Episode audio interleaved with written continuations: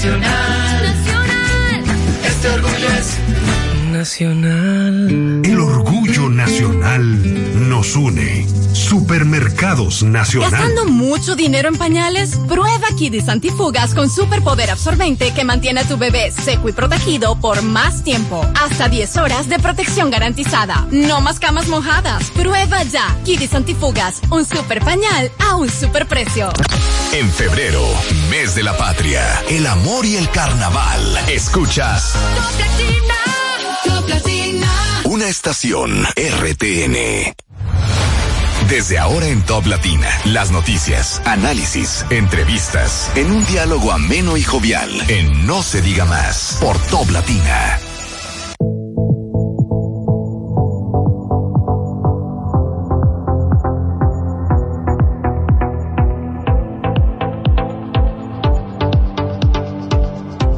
Hola, hola amigos, muy buenos días, bienvenidos a No se diga más a través de Top Latina. Bienvenidos a este miércoles 21 de febrero del año 2024 a las 7 de la mañana en punto. Quien les habla Alex Barrios, feliz de poder conversar con todos ustedes y agradecido de poder contar con la compañía desde, desde donde quiera que se encuentren, desde su hogar, desde el camino a su sitio de labores o desde allá en su sitio de trabajo. Olga Almanzar en la producción del espacio, Sheila Paredes en la coordinación de producción y Marcelino de la Rosa en los controles. Recuerden amigos que ustedes pueden seguirnos a través de nuestras redes sociales, no se diga más RD tanto en X como en Instagram, así como también pueden seguir nuestras eh, entrevistas tanto en YouTube como en Spotify y ahora mismo si lo prefiere, más allá de escucharnos, puede ir al canal de YouTube de Top Latina y poder observar en vivo nuestra interacción aquí en No se diga más. Máximo Romero, buen día. Buenos días. Si ya nos escuchas, sí, es señal de que estás vivo ya eso es ganancia.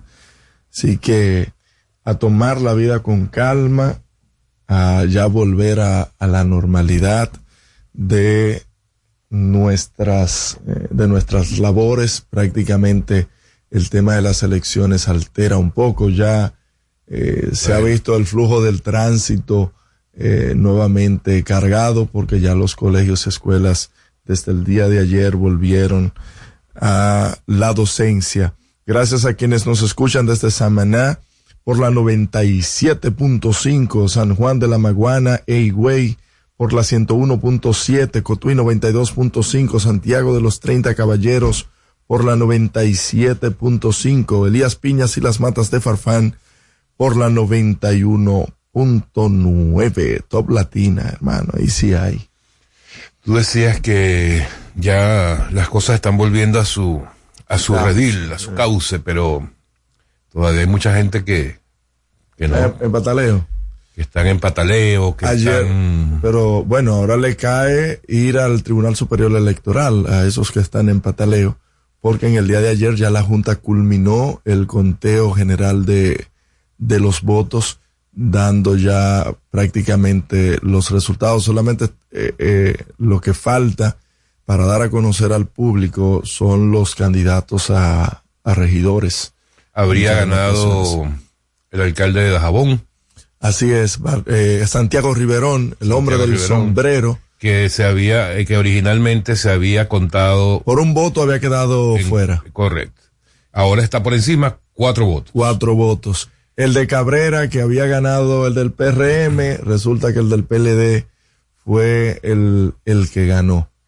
Así es. Pero lo que le digo, esos que están así tan de cerca, irían al Tribunal Superior Electoral. La- y el tribunal garantizó ayer que tendrían decisiones muy rápidas Sí, sí, para sí, que, por supuesto, esto sea lo menos traumático posible, sobre todo para la gente de esas comunidades y los propios candidatos. Y que también el Tribunal Superior Electoral todavía tiene unos procesos pendientes por parte de muchos eh, precandidatos a diputados que eh, están solicitando la revisión de las encuestas realizadas eh, por los diferentes partidos para seleccionar a sus candidatos. Muy lamentable lo que se conoció ayer.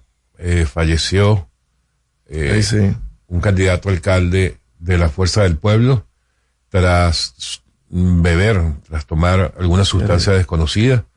eh, y esto, al parecer, tras haber perdido las elecciones. Oye, tienes Sí. que estar demasiado endeudado, me imagino yo que es una posible razón, ¿no? Eh, Yo no entiendo de verdad. O cómo bueno, el estado anímico, llega- quién sabe. ¿Cómo se llega a eso? Porque te digo, es muy fatídico también para, no solamente para, para, para la familia también, los Claro, seguidores. claro. El, el- la persona de la que habla se llama Domingo Núñez.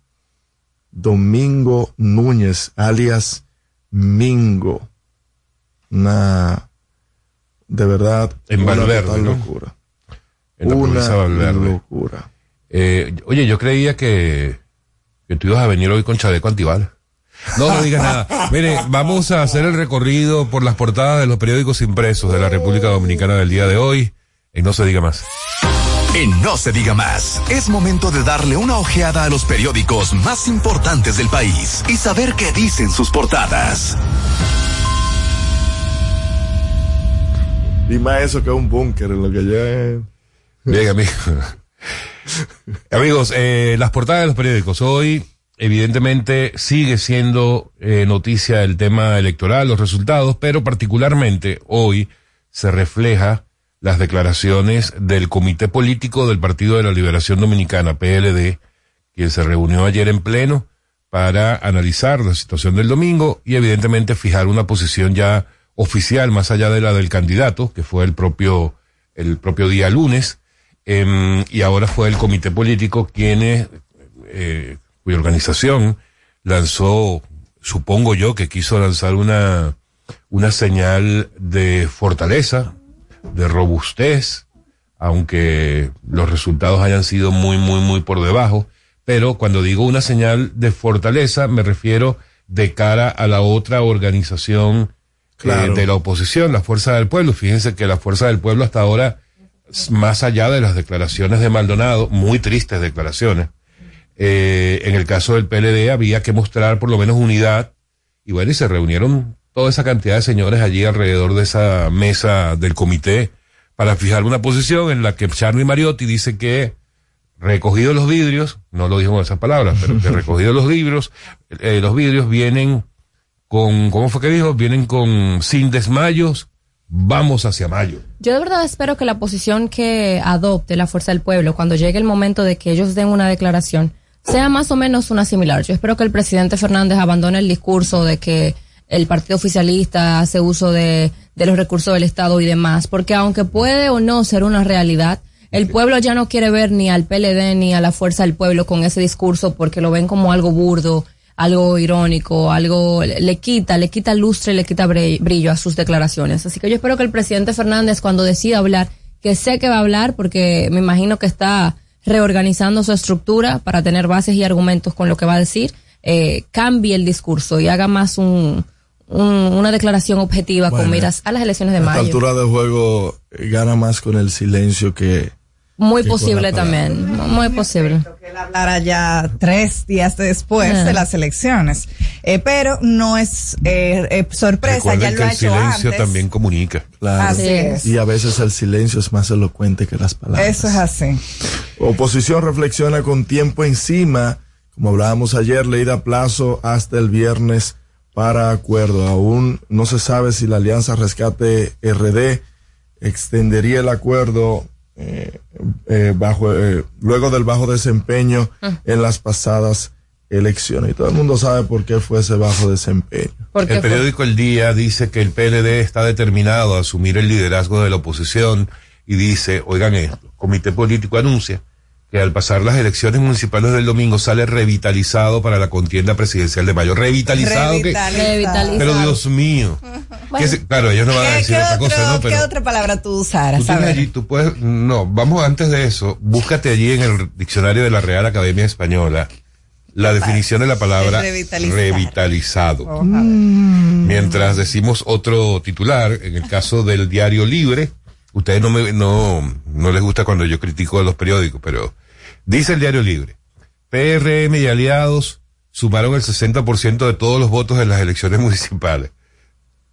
Pero como todo, como el 60%. Ah, mire, volviendo. No, no, no. Ah, lo que pasa es que lo toman votos porque para Sí. minimizar el tema de los municipios, si lo hubiesen tomado municipios, Sí, sí, sí. hubiese caído el, eh, hubiese sido muy, muy fuerte porque se, estamos hablando del cerca del 85% de los municipios. Mira, por cierto, según quiero- la RAE, revitalizado quiere decir dar más fuerza y vitalidad a algo. A mí me encantan los sinónimos y yo creo que este sería el perfecto, que es resucitar. Yo creo que la palabra que le pega a ese, ese titular es el PLD resucitó después de estas elecciones Entonces han debido municipales. esperar a hacer eso hoy para que fuera al tercer día, ¿no? Al tercer día, así mismo.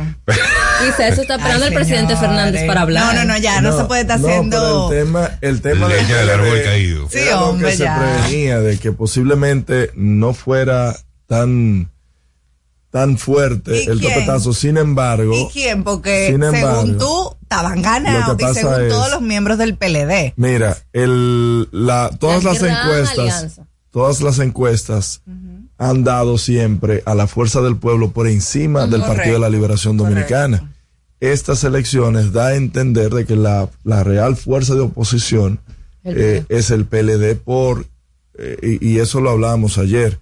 Cuando hubo la fuga masiva de, diri- de altos dirigentes del PLD hacia la fuerza del pueblo, eh, aparentemente se fueron generales sin tropas, dejando los comités de base prácticamente intactos. liderazgo. Y eso fue, y eso fue lo que se demostró el pasado. Pero te voy a domingo. decir- Di- pero te dime voy a decir una cosa, pero- dime una cosa, eh, ustedes no sabían, yo creo, porque yo lo sabía, que en las municipales iban a estar mejor que la fuerza del pueblo. Yo lo sabía. Sí, pero eso siempre Eso siempre se supo. supo. Pero mira qué Entonces, cosa no No, es una lo que pasa para es, nadie. lo que pasa es que vuelvo y digo, a nivel de discursiva siempre se hablaba y se decía, Sí, que y el digo, liderazgo de la oposición la tiene la fuerza del pueblo. Leonel Fernández. Pero en los resultados municipales se veían. Las estructuras siempre se han sabido que la tiene el PLD. El gran estratega del PLD siempre ha sido Danilo Medina. La figura siempre ha sido Leonel Fernández. Pero te voy a decir una cosa, y mira eso qué se ha interesante. quedado así. Mira qué interesante que todo el mundo sabía, incluso esos dos partidos estaban esperando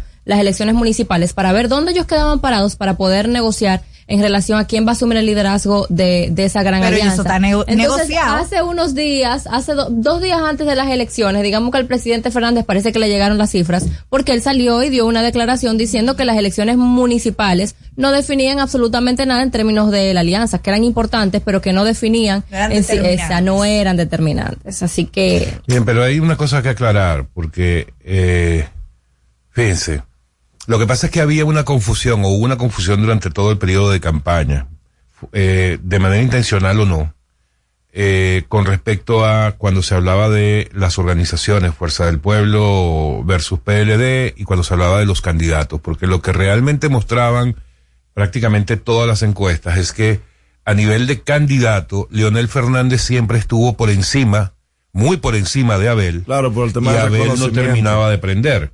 Pero a nivel de organización, el PLD mantenía, Sí. eh, o sea, se mantenía siempre por encima de la fuerza del pueblo. Lo que pasa es que, claro, la figura de Lionel arropaba completamente, o arropa completamente, yo no sé si de ahora en adelante va a ser lo mismo, a un candidato como Abel Martínez. Ahora, el periódico, este es el periódico Hoy, dice como principal titular, con fotografía de parte del, del comité político, Charlie Mariotti eh, al centro, PLD dice que con triunfo del PRM la democracia dominicana se enferma y se prostituye. Eso no lo entendí. bueno, O sea, eso lo dice El secretario general. el secretario general del partido que estuvo durante los últimos, bueno, ya no se puede decir durante los últimos 16 años, eh, durante 16 años antes del- de las elecciones del 2020.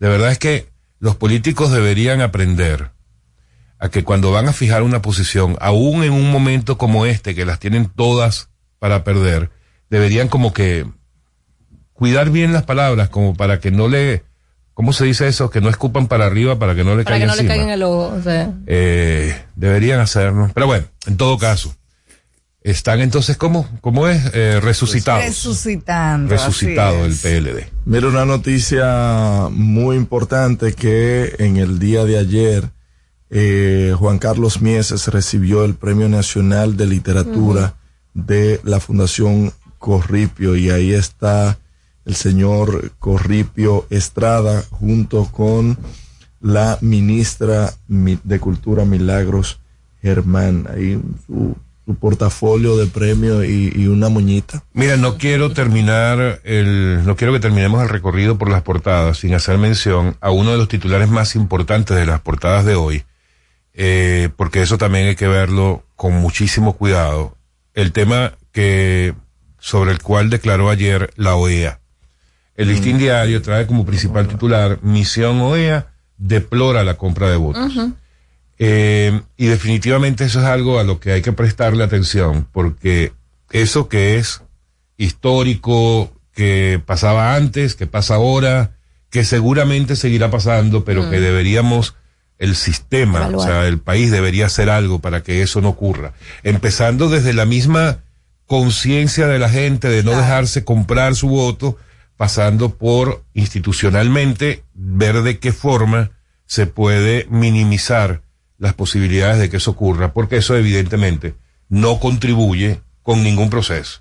Contribuye, pero bueno, eh, en, en poca medida, porque yo además no, no estoy tan seguro de que la persona que le da dinero a otra, esa persona realmente vote por esa, por, por Sí, quien le claro. De hecho, de hecho, en- Pero es una- lo que pasa es que en este país se ha instaurado de los gobiernos de Balaguer la cultura de la dádiva. El pueblo está acostumbrado a que le den por cualquier cosa, a que le den. Eso es lo primero. Lo segundo es que los partidos políticos han instaurado ese tipo de sistemas para doblegar la voluntad de un pueblo. Y lo tercero es que el dominicano antes te cogía los 500 pesos el picapollo y iba y votaba por ti. En las elecciones pasadas comenzó el fenómeno que lo instauró la oposición de cógele los dos mil pesos porque ya no son 500, son dos mil y tú vas y votas por quien te da la gana. Ahora el dominicano tiene la cultura de te cojo los dos mil, tres mil pesos porque ya vamos por tres y no voy y voto. Y eso se refleja en la gran la alta tasa de abstención también. que hay. O sea, es, es un proceso complicado. La verdad es que hay otros países de América Latina que para lidiar con este fenómeno, además de militarizar un poquito las elecciones,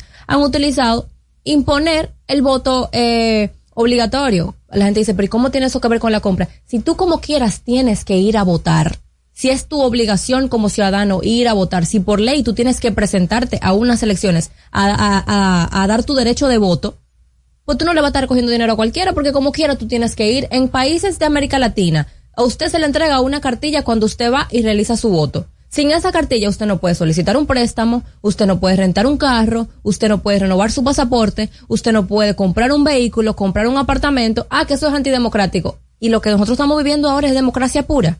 Que el No, 50% no vaya a votar y que de ese 50% la mitad esté doblegada por dos mil y tres mil pesos. Pero quizá no es eh, puede ser hasta incentivado, o sea, hay métodos de incentivo para Claro, que la cambiarlo gente de, un derecho por un deber. Exacto. Que, que sea obligatorio el Exacto. voto. Hay, hay- varias cosas que, que van a tener que Una ponerse sobre la multa ahí mesa. de 50 mil pesos al que no No, hombre, señores, incentivo. Ustedes todo es castigo. Pero es que el incentivo son los dos mil pesos.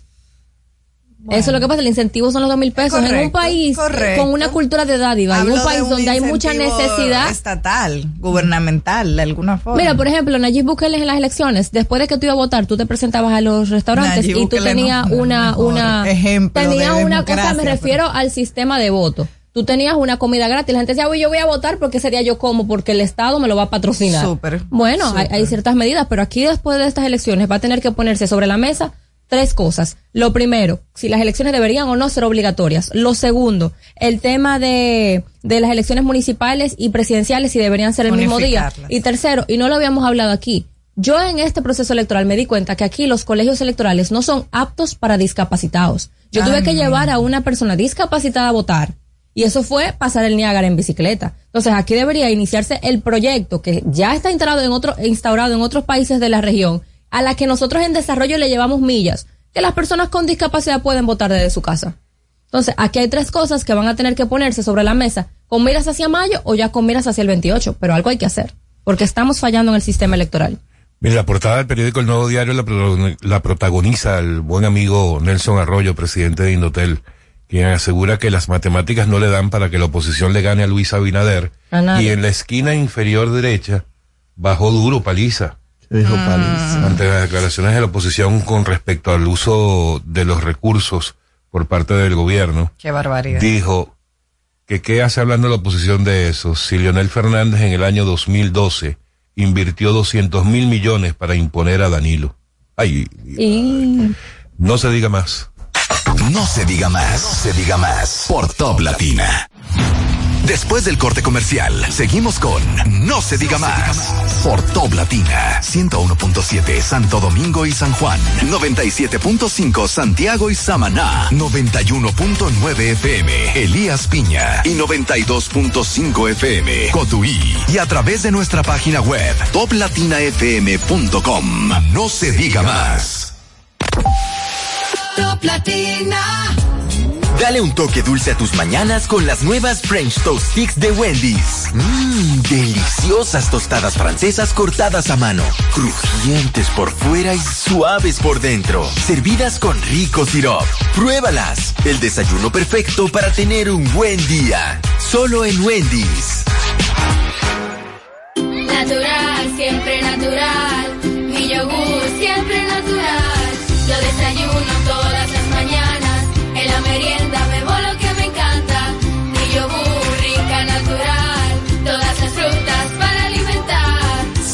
Mejor de la naturaleza en un yogur con menos azúcar y mejor sabor. Encuéntralos en sus distintas presentaciones. Perfeccionamos lo mejor de la naturaleza. Porque la vida es rica. Cuando nos cuidamos unos a otros, hay comunidad. Donde hay comunidad, hay más oportunidades. Donde hay más oportunidades, se vive mejor. Por eso en Grupo Punta Cana trabajamos diariamente de la mano con nuestra comunidad, con proyectos que garantizan el acceso a salud y educación, promoviendo la cultura y el respeto por el medio ambiente, porque el verdadero desarrollo solo es posible cuando es para todos. Grupo Punta Cana con la comunidad. Descubre más en www.grupopuntacana.com.do.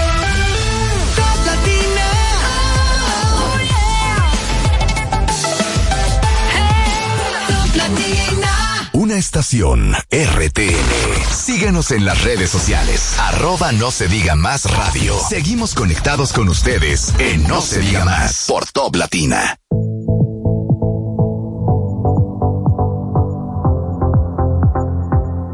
De vuelta y no se diga más a través de Top Latina. Mira, la OEA en su informe inicia diciendo, hemos podido testificar un espíritu democrático y digno de reconocer. La sociedad dominicana ha dado muestra de su precio por la democracia. Y ahí inicia y comienza a hablar acerca de, eh, de los temas. Felicita a la Junta Central Electoral por el, el ejemplo. Y luego entonces comienza con, con las críticas, el tema de las compras de votos, cosa que No es nada nuevo. siempre ha sucedido y ellos mismos lo reconocen en, el, en su escrito y en la locución que hicieron, indicando de que como en años anteriores se sucedió nuevamente la compra de votos, que a mi entender y, y con el poco conocimiento que uno tiene, comprar cédulas, comprar cédulas, eso es un negocio de capar perro, como dicen en el campo, por lo siguiente, la misma correlación de personas que van a votar por un candidato, o sea, el mismo resultado prácticamente es porcentualmente igual, no, no como diría Iván Lorenzo que dice que, se, que el gobierno compró 600 mil cédulas, pero, pero Iván, de por Dios. No, es que, que si recuperamos las 600 mil cédulas, gana, ganan ellos. Pero, pero Iván, de por Dios. Pasan cosas. Iván, Entonces, eh, ¿por qué es el negocio de acabar perro? Porque usted le compró la cédula a, a Odette y Odette al otro día va a la Junta a retirar una copia, un duplicado del plástico. Claro. Eso no tiene, no tiene sentido, en no tiene minutos. validez. Otra de las formas que utilizan de, de pero no es, no es compra como tal, sino redireccionar el voto. Usted tiene una sábana de partidos, en este caso 34 partidos, y para usted garantizar de que las personas votaron por usted, usted le paga para que le marquen en la casilla número 25, aunque es el mismo candidato de su preferencia, pero en un partido de esos chiquitos que para lo único que sirven es eso, para alimentarse de nuestro presupuesto, porque eso no alimenta para nada la democracia, tener una Cuidado retileja de partidos. Al lado. Estoy, Eh, estoy, estoy- todos esos estoy partiduchos toditos, eh, hay que po- enseñarlo, llevarlo a Infotep a toditos y enseñarle un oficio que no sea vivir del Estado. Qué barbaridad. Porque se alimenta cada vez que hay eh, eh, elecciones, ahí es que negocian todo. Así no es. es necesariamente por el tema, no, no, es, no es necesariamente del presupuesto, sino para, para estos artilugios que, que Pero les-. Ah, pero espera, espérate, per- y, y permiso, Alex, porque cuando hablan de los partidos minoritarios, a mí siempre me gusta intervenir. Eh, en relación a lo que dice Máximo. minoritarios no. Ok, eh, minoritarios, partiduchos, como tú quieras decirle, porque te voy a respetar tu opinión, cosa que tú no tiendes a hacer con la de los demás. Cuando se habla de partidos minoritarios, yo jamás voy a estar de acuerdo en que sean tantos partidos 34, son demasiados. Pero te voy a decir, a comentar una cosa. Así como hay 34 partidos de los que muchos pueden estar llenos de personas que crean estas organizaciones para intereses particulares, también hay muchos partidos, muchos partidos con personas muy honestas y con jóvenes que están intentando ingresar a esas organizaciones políticas porque no creen en las que tú defiendes. Así como hay muchas personas dominicanas que están cansadas de PLD, Fuerza del Pueblo, PRM, PRD y PRCC. Claro. Porque esos cinco partidos son los que históricamente se les ha dado la oportunidad de gobernar al pueblo dominicano en diferentes ocasiones y son los mismos cinco partidos que han deteriorado la confianza del pueblo dominicano en lo que es la política y en lo que son las instituciones del Estado y en lo que somos los que hacemos política. Claro. Cuando yo ando en la calle haciendo política desde un partido minoritario, prefiero que me digan, ah, tú eres de un partido pequeño, a que me digan, ah, tú eres de un partido donde todos son unos ladronazos. Ah, Porque claro. todos los comentarios negativos que son en este país en relación a la política tienen que ver con uno de esos cinco partidos que tú representas. Entonces- Quedaron mal parados en estas elecciones por un motivo, y es que son históricamente acusados Y- y- de robo, desfalco, acceso al erario público para intereses Claro. particulares. Mientras que esos partidos minoritarios de los que tú hablas, que solamente De- viven del de- Estado, de sí dan Pablo negociaciones, permiso. No somos Juan Pablo Duarte. De esos pero Juan en esas Pablo negociaciones, Duarte. pero permiso. Porque, porque son Pero tan buenos. Pero te va a tomar el terminar. programa para ti sola. Me voy a eh, tomar el programa para mí porque sola, porque tú duraste tres, tú duraste, permiso, tú duraste tres meses aquí haciéndole campaña al PLD. Tres meses haciéndole campaña a Domingo Contreras. Tres meses. Acá, que a no Domingo Contreras aquí yo nunca lo mencioné. Uno Eh, no ahí fallaste ahí, porque a no Domingo podía- Contreras aquí yo nunca lo mencioné. Uno no podía aquí hablar ni del PRM sin que tú hablaras de tu gran alianza. ¿Y la gran alianza dónde quedó parada? Sí. decrépita. ¿Por qué? Porque Pero- el pueblo dominicano está resentido con ellos. Y ahora, si tú quieres hablar de números, muchas de esas organizaciones políticas que acaban de surgir llevaron candidatos maravillosos. Partidos pequeños, Claro, partidos o- pequeños, o- llevaron buenos democrática, candidatos y son los que demás más le han sumado tirar a la alianza del PRM. social. Así que no sé, evalúate Pero, los números. No, evalúo los números, no. Lo que pasa es, lo que pasa es, mi querido Mara, lo que pasa es que República Cuando- Dominicana cuando ni ningún otro querido. país puede darse el lujo de mantener, de mantener esos partiduchos. Porque desaparezca PLD y Fuerza del Pueblo, porque la gente está está- cansada de bien, no, aquí, aquí hay una ley, aquí hay una ley, la ley electoral Es no indica cuál es, cuál No es y pueblo. cómo Ellos deben sobrevivir los partidos. Pero y entonces ahora yo no puedo hablar, que Ah, te sí, interrumpe. perdón, perdón, dale para allá. Desarrolle, compañero. Esos partiduchos eh, llenos de Juan Pablo Duarte, como usted dice, que van a salvar la democracia, porque los partidos mayoritarios no, no sirven, según usted, no sirven, pero entonces esos partiduchos viven como, viven, vi- no, no, que viven como las garzas, eh, en una simbiosis con los partidos mayoritarios. Los partidos mayoritarios no sirven, pero ellos nunca van individuales. Dime, Mira. dime cuáles son los Porque, candidatos ah, presidenciales. ah, pero entonces, pero es que tú no puedes hablar mal de los partidos mayoritarios cuando esos partiduchos, cuando esos partiduchos se les suben en los lomos a comerle las larvas Ah, a los no, partidos pero- grandes. Entonces, pero entonces la democracia, entonces no son Juan Pablo Duarte. Es que tú hablas de que los partidos minoritarios andan de un lado a otro. Pero y, usted, pero y ustedes, los que son de esos Pero partidos grandes, no andan de un lado a otro. Señores, vamos a dejar a hablar a Odette, que ella quiere hablar también. Y no griten. que estamos aquí Gracias. Sí, cerquita. no, ustedes dos están on fire. Miren, yo quiero darle un punto a Máximo y darle su punto a Mara. La realidad es que aquí hay que respetar la ley de los partidos. La ley de partidos es así, debe revisarse, claro que sí. La ley electoral también tiene que revisarse porque se logró eh, un avance, pero no es la ley que nosotros queremos. En la realidad actual que tenemos, los partidos mayoritarios es real eh, han dado cierta desconfianza al pueblo dominicano y eso se traduce en la gran abstención que tenemos. La abstención es producto de la desconfianza del pueblo dominicano en los procesos. Eso es una realidad. Y tenemos la misma abstención, el promedio siempre. O sea que aquí eh, no es que hay algo nuevo, eso siempre ha sido así. Con relación a los partidos pequeños, no podemos ignorar una realidad. Aunque hay muchos que nacen con eh, vocación de poder, de realmente crecer y llegar al poder, hay muchos que nacen con el único objetivo de ser un negocio. Y esa es la realidad. Aquí sabemos que hay dueños y creadores de partidos que lo fundan para una sola cosa y es para vivir de ellos toda la vida. Y que después eh, viva de ellos su descendencia. Esa es la realidad. Deberíamos crear un partido. ¿Cómo se Es, llama? es un negocio lucrativo. Es un negocio, Es un nada más necesitamos cuántas son, cinco, un par de firmitas y a nacional. No son, primero son parte firmitas y lo segundo es, ok, uno habla de los partidos políticos que se van aliados a los partidos mayoritarios. Lo primero que yo quiero es que antes de nosotros juzgar a las organizaciones políticas, y mira que no lo estoy haciendo con representación a la mía, porque entonces estaría, estaría siendo incoherente, porque fue un partido que se fue aliado. Ahora, muchos de esos partidos políticos que se van en esa alianza están claros que lo tienen que hacer con una necesidad de sostener y mantener su Claro. fuero político. Dos, ¿cuál es la realidad que se ve en la República Dominicana? Aunque tú tengas las mejores intenciones y acaba de pasar, mira, hay muchísimos candidatos de Opción Democrática que eran buenos. Hay muchísimos eh, candidatos del, del, del partido País Posible, Alianza País. Yo soy una persona que yo personalmente me considero decente, me considero honrada y yo no estoy viviendo del erario público de nadie. Ahora, ¿por qué un partido minoritario a veces se ve en la necesidad de irse aliado? Porque el método de conteo de votos te El método te aplasta. ¿Y con quiénes se van aliados? Entonces, pero, pero déjame terminar. le salió mal esa alianza con la Fuerza del Pueblo, Déjame terminar, déjame terminar. Hay muchos salió. partidos políticos, la mayoría de los partidos políticos minoritarios, que estuvieron con el presidente Leonel Fernández en la alianza pasada. Mi partido fue aliado del presidente Fernández 16 años consecutivos, Oh. en el poder y en la derrota.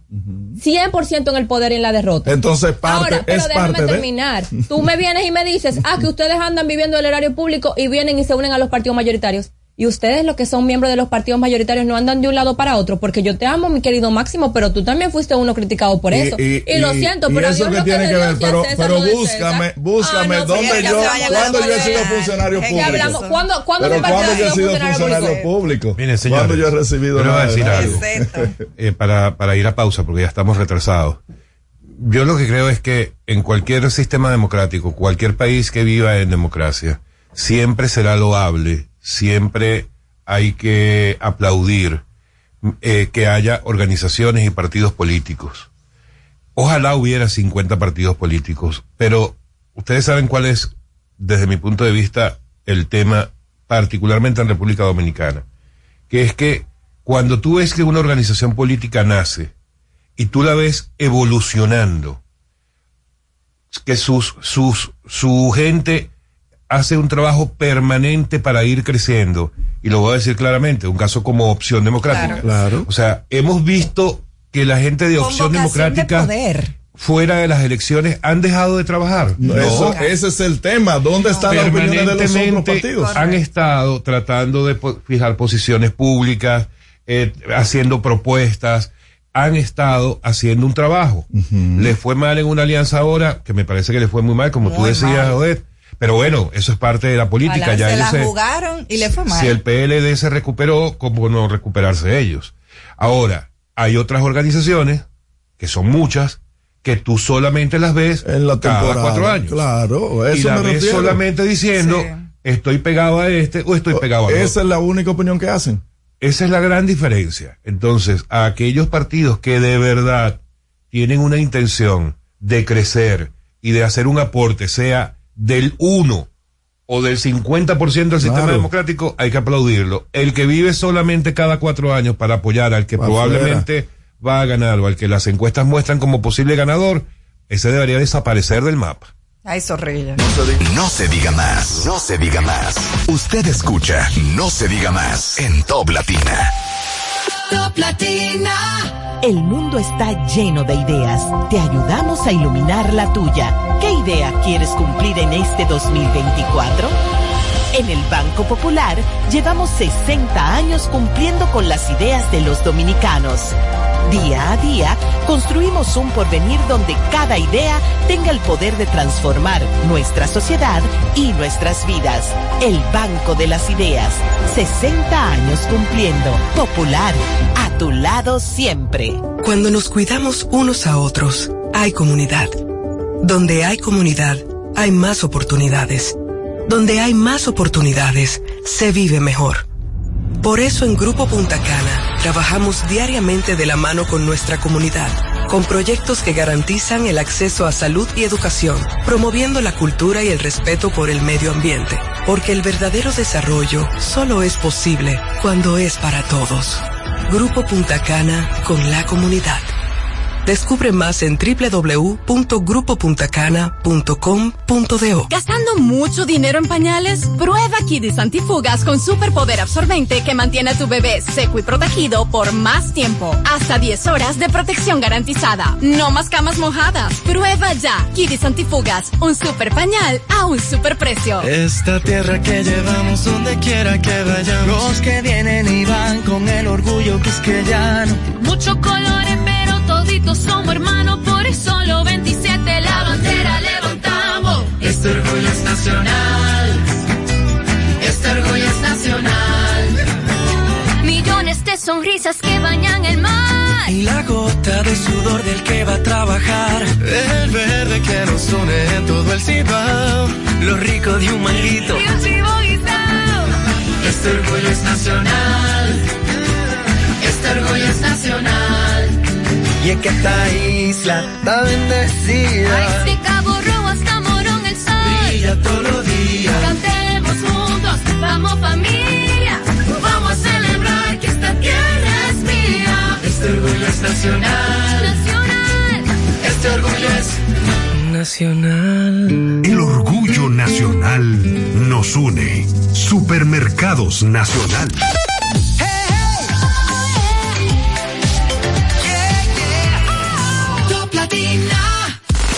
Síguenos en las redes sociales. Arroba no se diga más radio.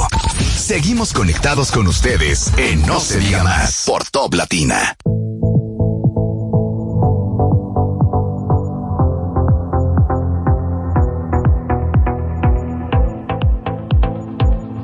Amigos de vuelta, y no se diga más a través de Top Latina. Recuerden que pueden seguirnos a través de nuestras redes sociales, no se diga más RD, tanto en X como en Instagram, así como también pueden seguir nuestras entrevistas tanto en YouTube como en Spotify.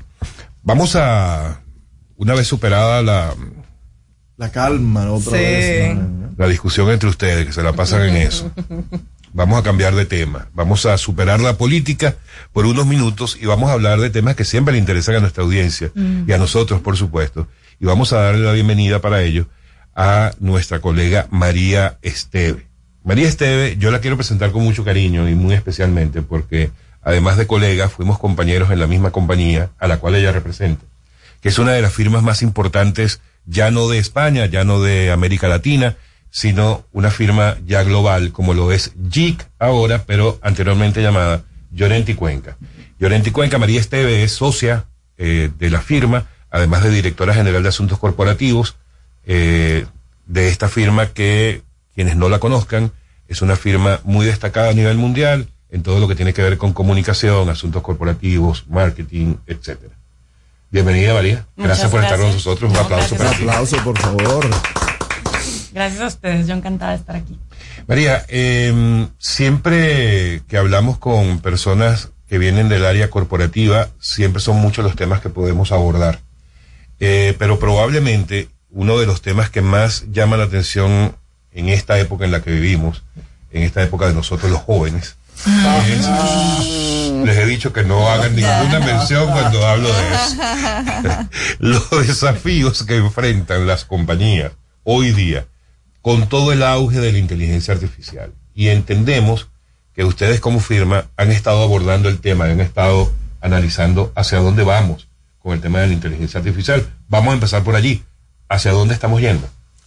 Eh, si me permites, o sea, yo creo que es importante centrar la conversación en el hecho de que tratamos de entender qué es lo que le preocupa a los CEOs en América Latina, ¿no? Eh, y para poder entender qué es lo que le preocupa a los CEOs, hicimos una, una suerte de entrevistas, escuchas, y detectamos efectivamente que uno de los asuntos que los inquieta, no los preocupa, los inquieta, es el hecho de que la, la inteligencia artificial y el uso de Big Data lo está atravesando todo, ¿no? Eh, y cuando digo les inquieta es que mm, todos estamos oyendo mucho de la inteligencia artificial, todos estamos oyendo además mucho con el fenómeno de la inte- inteligencia artificial generativa que, digamos, se exacerbó el año pasado, eh, pero, pero inquieta porque todavía no sabemos muy bien cómo nos lo vamos a comer, ¿no? Eh, eh, nuestra mirada es que lo atraviesa todo en el sentido, eh, digamos, positivo, si entendemos que puede ser una herramienta que pongamos a nuestro servicio, ¿no? Entonces, por ejemplo, en el fenómeno de la guerra por el talento, ¿qué podemos hacer y qué tipo de uso le podemos dar a la inteligencia artificial para atraer, para retener al talento que necesitan o que necesitamos las compañías? Bueno, pues hay muchas maneras de hacerlo. O sea, mm, podemos activar la inteligencia artificial para nuestros procesos de selección, para ser más asertivos, para, por ejemplo, eliminar sesgos que muchas veces nosotros tenemos cuando conocemos a un candidato eh, para un trabajo, eh, pero también en la experiencia del empleado podemos mm, activar la inteligencia artificial para capturar cómo está viviendo el empleado, eh, su experiencia en la compañía y a partir de ahí pues poder intervenir esa experiencia de manera más asertiva. Cuando digo intervenir lo digo en positivo, Sí, sí, sí. no entrometernos sino intervenir en positivo. Es decir, que, que en vez de ser una amenaza es una oportunidad para las empresas. Pues yo creo que en general la, la- el uso de la tecnología cuando, cuando le ponemos sentido común al uso y el sentido común lo tenemos los humanos y por eso decimos Claro. que eh, la inteligencia artificial está revalorizando el sentido común, ¿no? Em, Totalmente. eh, claro, ahí es donde, donde empieza a ser muy útil. Yo no creo que sea una amenaza siempre y cuando eh, la activemos desde el sentido común y la, la, la- le demos un, un propósito a su uso que haga que seamos más eficaces, más eficientes, más ágiles eh, al servicio, digamos, de- del negocio, ¿no? Ahora, María, eh, estamos acostumbrados últimamente a escuchar inteligencia artificial, inteligencia artificial, y uno normalmente, el que no trabaja en eso, lo primero que le viene a la mente es ChatGPT. Es como la herramienta, como que la, la que se ha hecho más popular.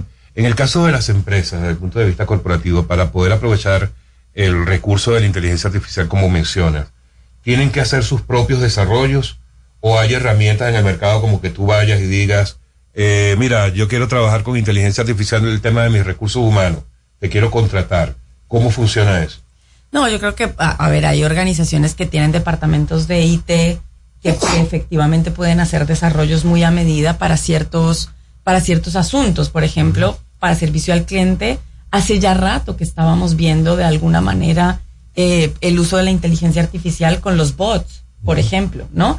Y algunos pues son desarrollos in-house y otros pues son desarrollos que, que terceriza. Yo creo que depende mucho de la capacidad que la compañía tiene dentro eh, y de hasta dónde quiere llegar y el grado de sofisticación de la, de la herramienta que quiere, eh, digamos, desplegar. Y luego también es verdad que hay actores eh, que están trabajando en poder ofrecer pues esos servicios y ese desarrollo, ¿no? O sea, al final piensen que, que detrás de, del uso de la inteligencia artificial, pues hay, hay que entrenar a esa inteligencia para Correcto. que cumpla una función al servicio, bien sea de nuestra relación con el cliente, de nuestra relación con el, el empleado, de nuestra relación con, con otras audiencias. ¿no? ¿Y cómo estamos en América Latina con respecto a con esa posición de las empresas ante la inteligencia artificial? ¿Lo han estudiado ustedes como, como firma? Eh, ¿Las empresas están claras? ¿Saben hacia dónde tienen que ir? Yo, yo voy a hacer una analogía que puede ser un poco exagerada, pero ¿ustedes se acuerdan cuando surgió el, el boom de las páginas web? Sí. Yo creo que estamos en algo similar en el sentido de la gente está curiosa, inquieta, muchos usándola, eh, pero insisto, aún sin hacer la pregunta de qué quiero conseguir con esto, para qué, que era lo que nos pasaba con las páginas en ese boom Sí, de sí, aquella época. No sé para qué la tengo, pero tengo una. Todo el mundo tenía una página, oye, pero ¿para qué tienes tu página? Pero estás midiendo, pero no, la tengo, pero todavía no sé muy bien ni para qué. Con, con, con el uso de la inteligencia artificial yo creo que está pasando un poco lo mismo, es como hay mucha inquietud, eh, la gente está haciendo como sus primeros pinitos en el uso, por ejemplo, del- de, la inteligencia artificial generativa, pero, pero la gran pregunta, y es a la que nosotros invitamos, es ¿para qué? ¿Para qué la quieres activar? ¿No? Al servicio de qué resultado. María, tú sabes que en Latinoamérica estamos viviendo, yo diría, un momento muy interesante porque no estamos llamando la atención de todo el mundo, no solamente por los grandes recursos naturales que nosotros tenemos, también por eh, minerales que tenemos como el litio, que son súper importantes para los celulares, los eh, vehículos eléctricos, pero también nos estamos destacando por los temas tecnológicos, la digitalización que tienen muchos jóvenes de Latinoamérica ha hecho como que ese proceso en comparación eh, con lo que siempre se ha visto de Latinoamérica, que es el campo de las grandes potencias, eh, pues estamos eh, sacando la cabecita en materia de tecnología, de avance y de progreso. Me gustaría saber cuál es tu perspectiva para Latinoamérica en los próximos años. ¿Tú consideras que nosotros necesitaríamos, eh, digamos, apoyo de otros países más avanzados en los temas de inteligencia artificial y tecnología para poder equipararnos, ya que hay muchas potencias que tienen interés en venir a aprovechar esos recursos? ¿O tú consideras que Latinoamérica debería por sí mismo emerger con esas tecnologías como hasta ahora lo estamos haciendo, que es de manera anárquica? Yo creo que América Latina tiene un talento extraordinario.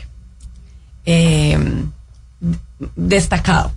Correcto. Eh, nosotros lo vivimos, nosotros pues estamos en América Latina hace, hace muchos años y, y el talento de América Latina es, es, extraordinario. En ese orden de ideas yo creo que es el match, eh, digamos, del, del, de la inversión con la combinación del talento, Exacto. con la dirección de para qué usas los recursos y el talento al servicio de que haya más progreso. Yo no creo que sea más América Latina, menos América Latina, creo que es el match de, de Claro. hacia dónde queremos ir eh, y cómo aprovechamos lo mejor de todos los mundos al servicio de hacia dónde queremos ir. María, en este país nos encanta la política. Acabamos de salir Ay, de ay, un ay, proceso electoral, elecciones, sí, sí. el domingo, elecciones municipales, eh, y en este espacio en particular eh, hablamos mucho de política. Eh, la política, en la política, y vamos a ir al caso de los partidos políticos como organizaciones, en un partido político se podría utilizar la inteligencia artificial para... Que no sea para distorsionar voces y ni, ni- Ay, los bots. Eh, sí, bueno, yo creo que eh, la inteligencia artificial y antes de la inteligencia artificial, el análisis de los datos es fundamental en cualquier proceso comunicativo y el ejercicio de la política tiene, sin duda alguna, un componente comunicativo tremendo, ¿no? Entonces creo que el uso de los datos, el entender qué le importa a aquel que yo quiero cautivar, para eso están sirviendo mucho los, los datos a gran escala y luego cómo activas herramientas efectivamente eh, de inteligencia artificial para conectar una vez entiendes qué es lo que el otro, eh, lo que al otro le interesa, ¿no? Que creo que eh, funciona para la política, pero funciona para el servicio al cliente e insisto, Sí. funciona también para, Para la para la cosa. conexión en general con cualquier audiencia. O sea, si entiendes el otro que quiere, eh, pues puedes activar inteligencia artificial u otras herramientas al servicio de conectar realmente con el interés del otro. generalmente quienes eh, de, último, eh, eh, bueno, quienes al principio comienzan a explorar son las grandes empresas, corporaciones transnacionales, pero ¿qué tanto pudiera beneficiar a las micro y pequeñas empresas? Porque generalmente son las que se quedan más rezagadas, una por un tema de recursos y dos porque están bien enfocadas en el día a día. Mira, pero dejemos eso para después de la pausa. Por favor. Que nos va a matar Marcelino. Amigos, estamos en No se diga más a través de Top Latina. Ya regresamos.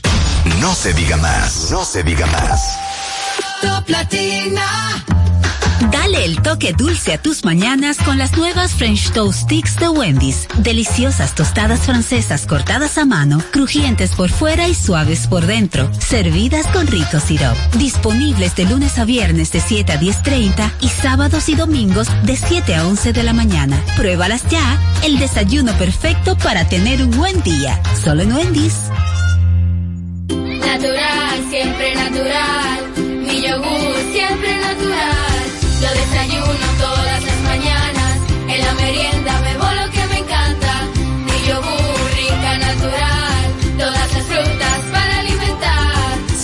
mejor de la naturaleza en un yogur con menos azúcar y mejor sabor. Encuéntralos en sus distintas presentaciones.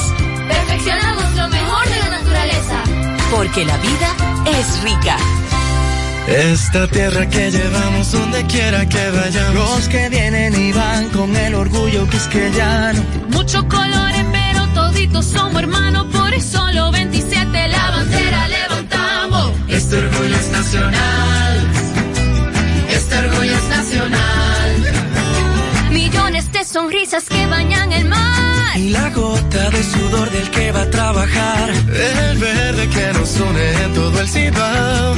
Lo rico de un manguito. Y un chivo guisado. Este orgullo es nacional. Este orgullo es nacional. Y es que esta isla está bendecida. Desde Cabo Rojo hasta Morón el sol. Brilla todos los días. Vamos familia. Vamos a celebrar que esta tierra es mía. Este orgullo es nacional. Nacional. Este orgullo es nacional. El orgullo nacional nos une. Supermercados Nacional. Tenemos una tierra buena, fértil, con frutos que hacen que un país pequeño se vea gigante. Esa tierra la trabajamos, porque como país tenemos una meta, producir orgullo. No hay país pequeño si sus frutos lo hacen grande. Ferquido, crece lo mejor de aquí. Patrocinador oficial de Creso, creando sueños olímpicos.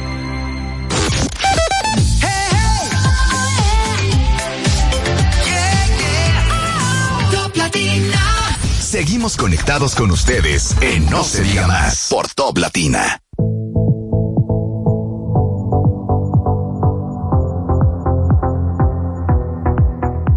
Vuelta en No se diga más y de- le dejé una pregunta en, en, ahí en carpeta.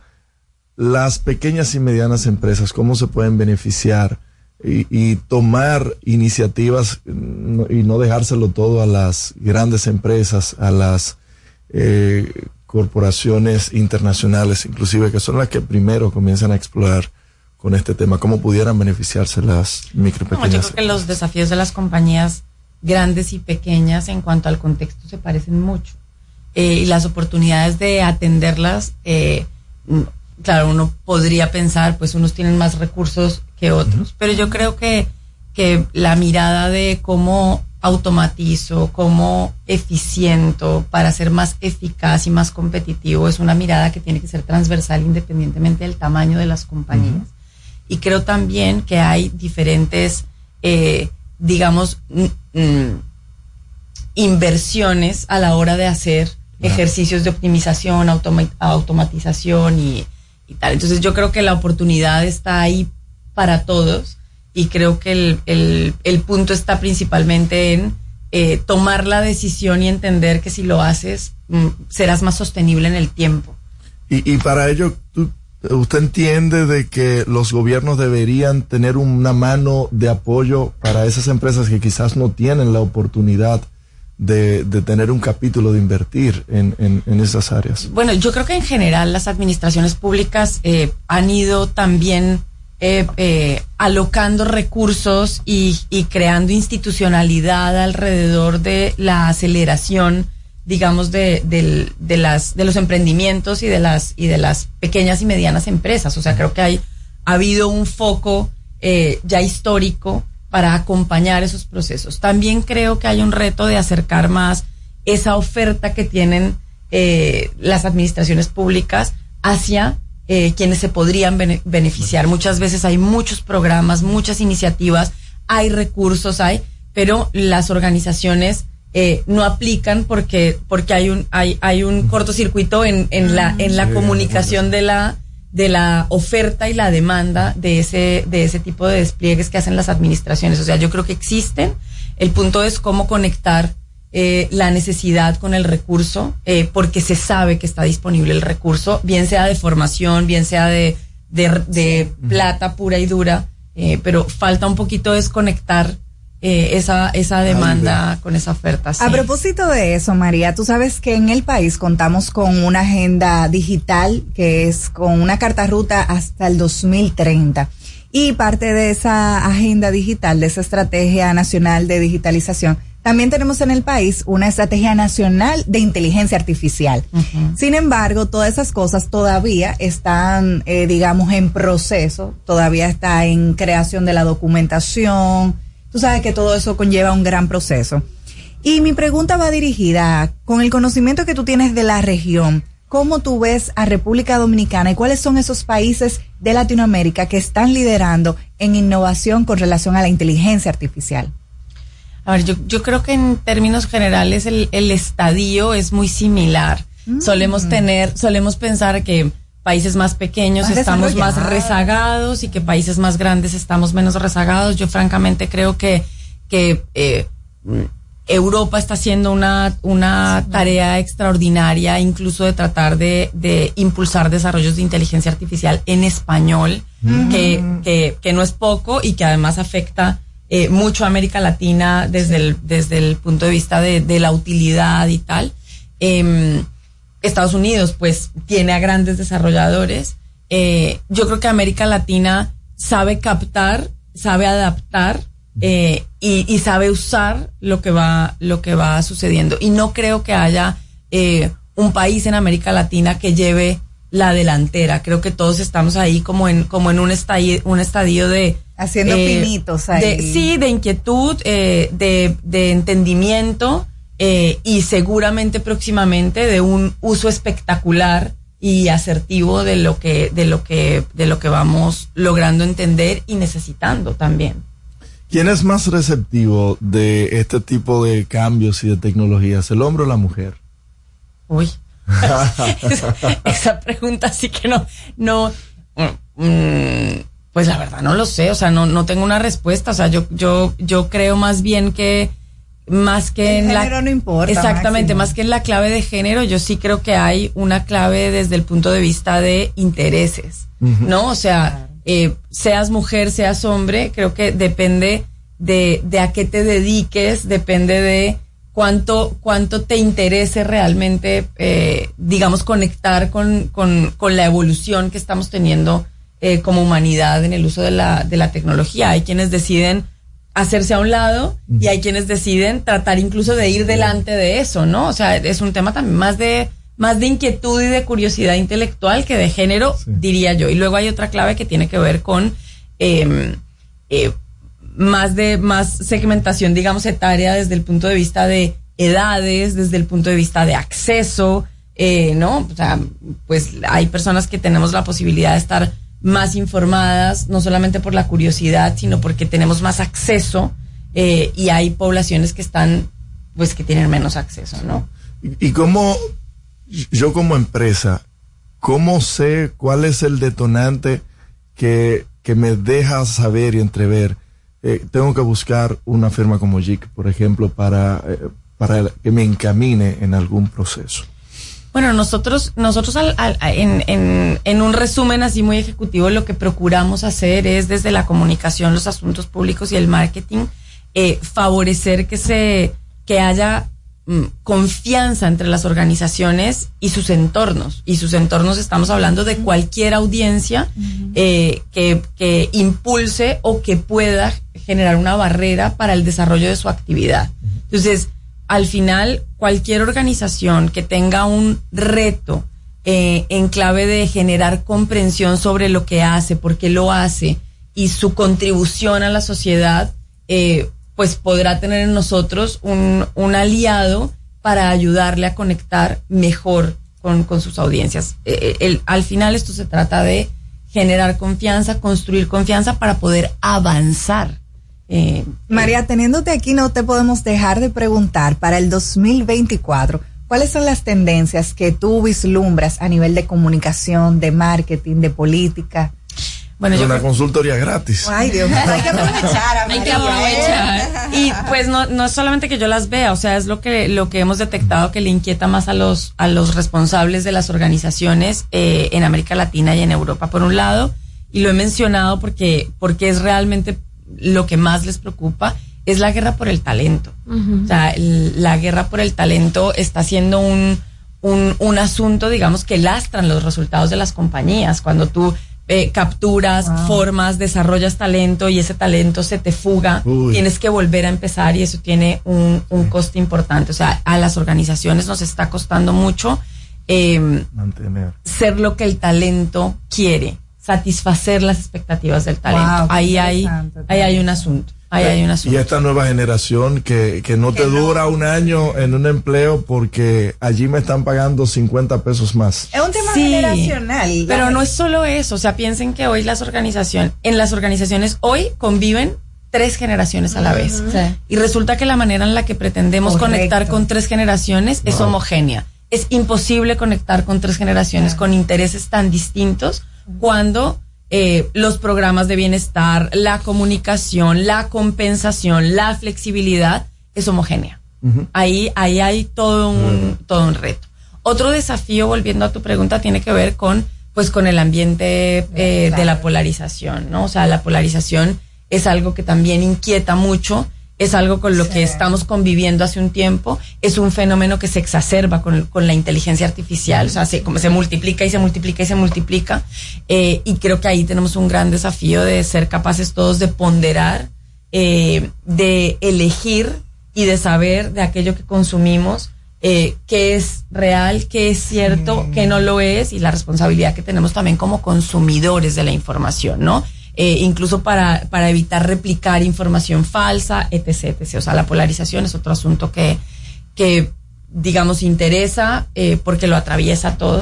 Y como hablábamos desde el principio, pues el, el uso de la tecnología, el uso del, del Big Data y de la inteligencia artificial, pues es otro de los grandes asuntos que nos mantendrá ocupados seguramente en el 2024 a los empresarios. Iberoamérica tiene algo de, y es que prácticamente está en elecciones, 2024 es un año electoral y también eh, el, 70 cuando el tema electoral ocupa mucho la atención, cómo vencer eh, o, o cómo poder salir un poco, escabullirse entre tanta política para poder comunicar lo que se quiere desde una empresa.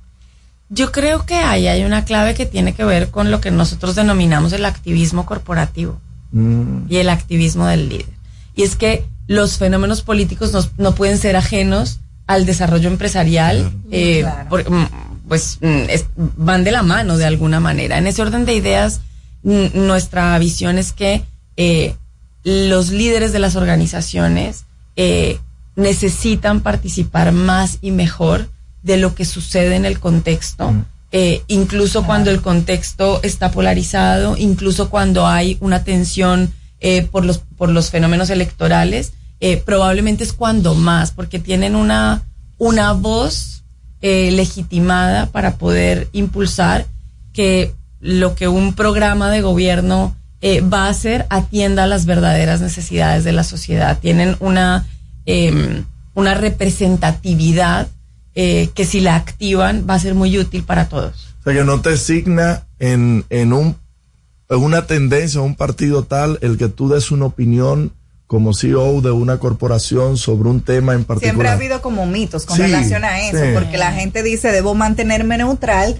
para no interferir o no tener algún problema con X Sí, o o que no me marquen exacto. En Ah, una yo creo que una cosa es participar en política y otra cosa es hacer activismo desde el punto de vista empresarial al servicio del bienestar de la sociedad. Ujú, creo que son dos asuntos. Y creo que los, los CEOs de las organizaciones, en la medida en que eh, se expresan con relación a lo que importa en el entorno, están favoreciendo que los, los programas políticos tengan el enfoque que la sociedad necesita. Sí, hay, hay instituciones aquí que hacen ese tipo de cosas como el CONEP, ANGE, eh, CODES, instituciones que agrupan empresarios y que a partir de ese eh, de esa neutralización de ese campo Sí, neutro lo hacen pues, a través de una asociación.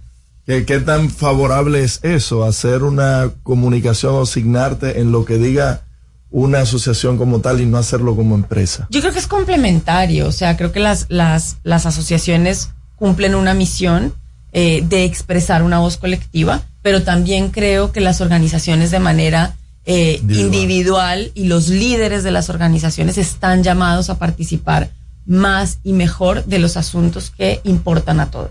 O sea, no dejarlo simple y llanamente. Ah, no, yo estoy en una asociación y ya dieron una opinión al respecto, me quedo callado y... y- El, el mundo de hoy nos demanda un, un activismo eh, mayor, sin duda alguna. Y la comunicación a través de redes sociales también debe ser guiada o simple y llanamente publicar por publicar o tiene que tener una dirección de que tenga que ver con lo que yo quiera lograr. Acuérdense que siem- siempre hay que hacerse la pregunta del ¿para qué? ¿Para qué hago esto? Luego, cuando, cuando tenemos actividad en el ecosistema digital, eh, tenemos que tener un propósito, como cuando tenemos actividad en la vida análoga. Sí. O sea, tenemos que tener un propósito. ¿Por qué asisto a una reunión? Bueno, este, este es el objetivo de estar en esa reunión. Bueno, entonces, ¿por qué eh, tuiteo o por qué eh, eh, publico este post en LinkedIn o por qué? ¿Por qué? ¿Qué es lo que quiero conseguir? ¿Cuál es el impacto?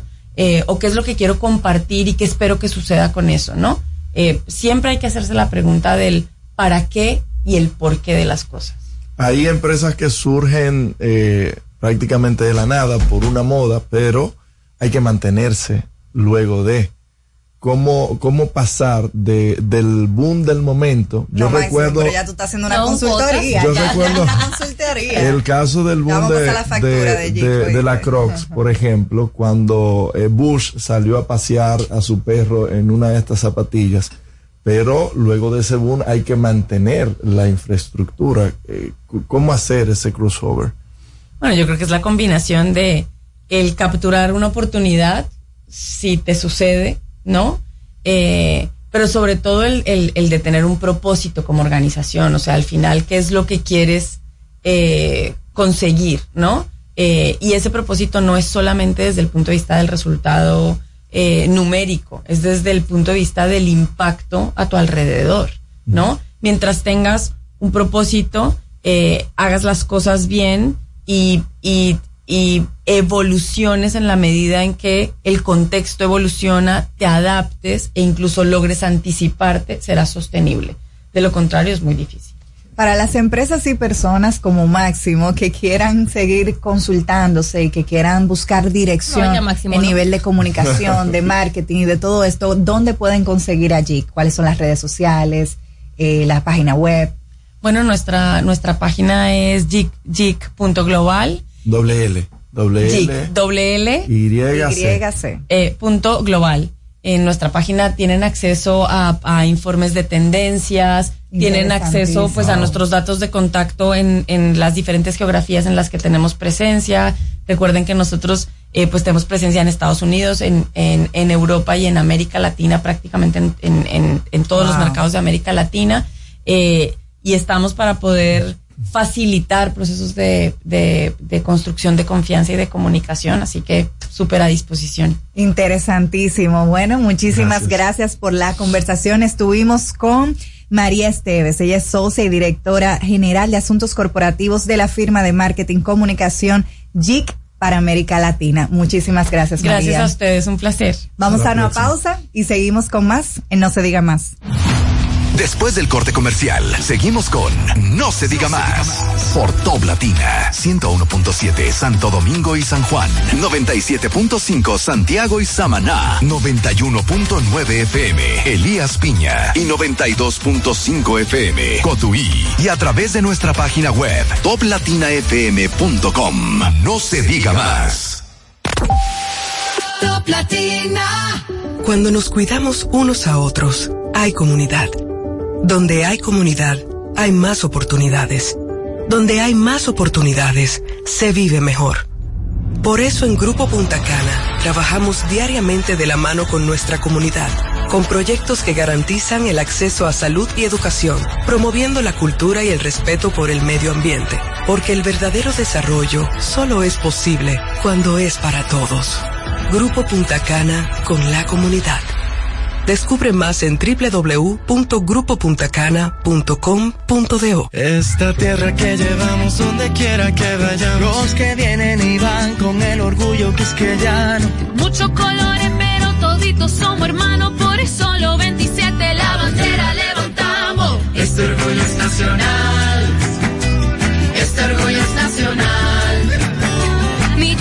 Sonrisas que bañan el mar. mar. La gota de sudor del que va a trabajar. El verde que nos une en todo el cibao. Lo rico de un manguito. Y un chivo guisado. Este orgullo es nacional. Este orgullo es nacional. Y es que esta isla está bendecida. Desde Cabo Rojo hasta Morón el sol. Brilla todos los días. Cantemos juntos, vamos familia. Este orgullo es nacional. Nacional. Este orgullo es nacional. El orgullo nacional nos une. Supermercados Nacional. Aprendo en el colegio. Con Fortimal Kids. Me llena de energía. Mi Fortimal Kids. Me brinda vitaminas. Mi Fortimal Kids. Para ganar el juego. Mi Fortimal Kids. Creciendo sano y fuerte. Con Fortimal Kids. Todos tomamos Fortimal Kids. Un brazo de poder en cada cucharada.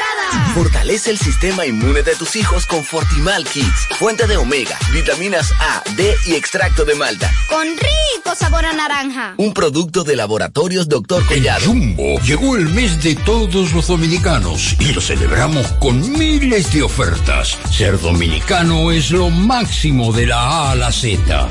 Jumbo, la mámpara, la para, la grasa, lo máximo.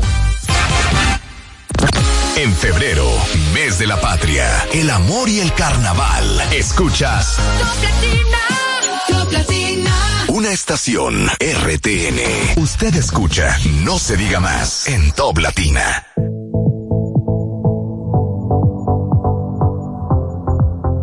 Estamos de regreso en No se diga más, señores, y ya estamos en nuestra segunda hora de programa. Eh, y vamos a iniciar con nuestro segundo entrevistado del día. Hoy vamos a hablar de un tema muy interesante, eh, no solamente para la gente como Mara, que, que está ahí preguntando eh, que si le pueden hackear a, a un novio, una cosa, sino para hablar de temas más serios, señores. Están, vamos a hablar de ciberseguridad. Y para eso está con nosotros Julio Oreña. Él es experto en ciberseguridad, hacker, hacker, pero oigan bien, un hacker cristiano. Así que Omara, que tenía esas pretensiones de hackear a su novio, ya no va a poder. Bienvenido, Julio. Muchas gracias por la oportunidad de estar aquí compartiendo con ustedes. Para nosotros es un placer estar contigo en este día. Y yo quiero que iniciemos de una vez esta conversación hablando qué es la ciberseguridad y qué hace un hacker. Bien. Un hacker. Cuando hablamos de ciberseguridad nos referimos a esa profesión que tienen los especialistas dentro del ámbito de tecnología para proteger los sistemas informáticos. Hoy en día todo lo que nosotros hacemos está digitalizado. Correcto. Las redes sociales, el acceso al banco, eh, las cuentas eh, de nosotros personales. O sea, vida privada todo, es digital. todo es digital. O sea, nosotros no podemos desconectarnos del celular, por ejemplo, porque es parte hoy en día de nuestra vida. Y hoy en día este medio es un medio digital y cada uno de esos elementos necesita protección. Y ahí es donde entramos nosotros los profesionales de ciberseguridad para proteger esos sistemas, medios de comunicación, las organizaciones de cualquier ciberataque. En vista del tema de ciberataque entran los, los hackers. El hacker de manera natural tiene la mala reputación Correcto. y me pasa cada vez que llega un programa que alguien me pregunta, ¿y es posible hackear el WhatsApp? ¿Y es posible hackear el Instagram? Eh, y todo esto sí es posible. Todo Pero el- es hackeable entonces. todo es hackeable. O Inclusive Apple. Sí, inclusive Apple.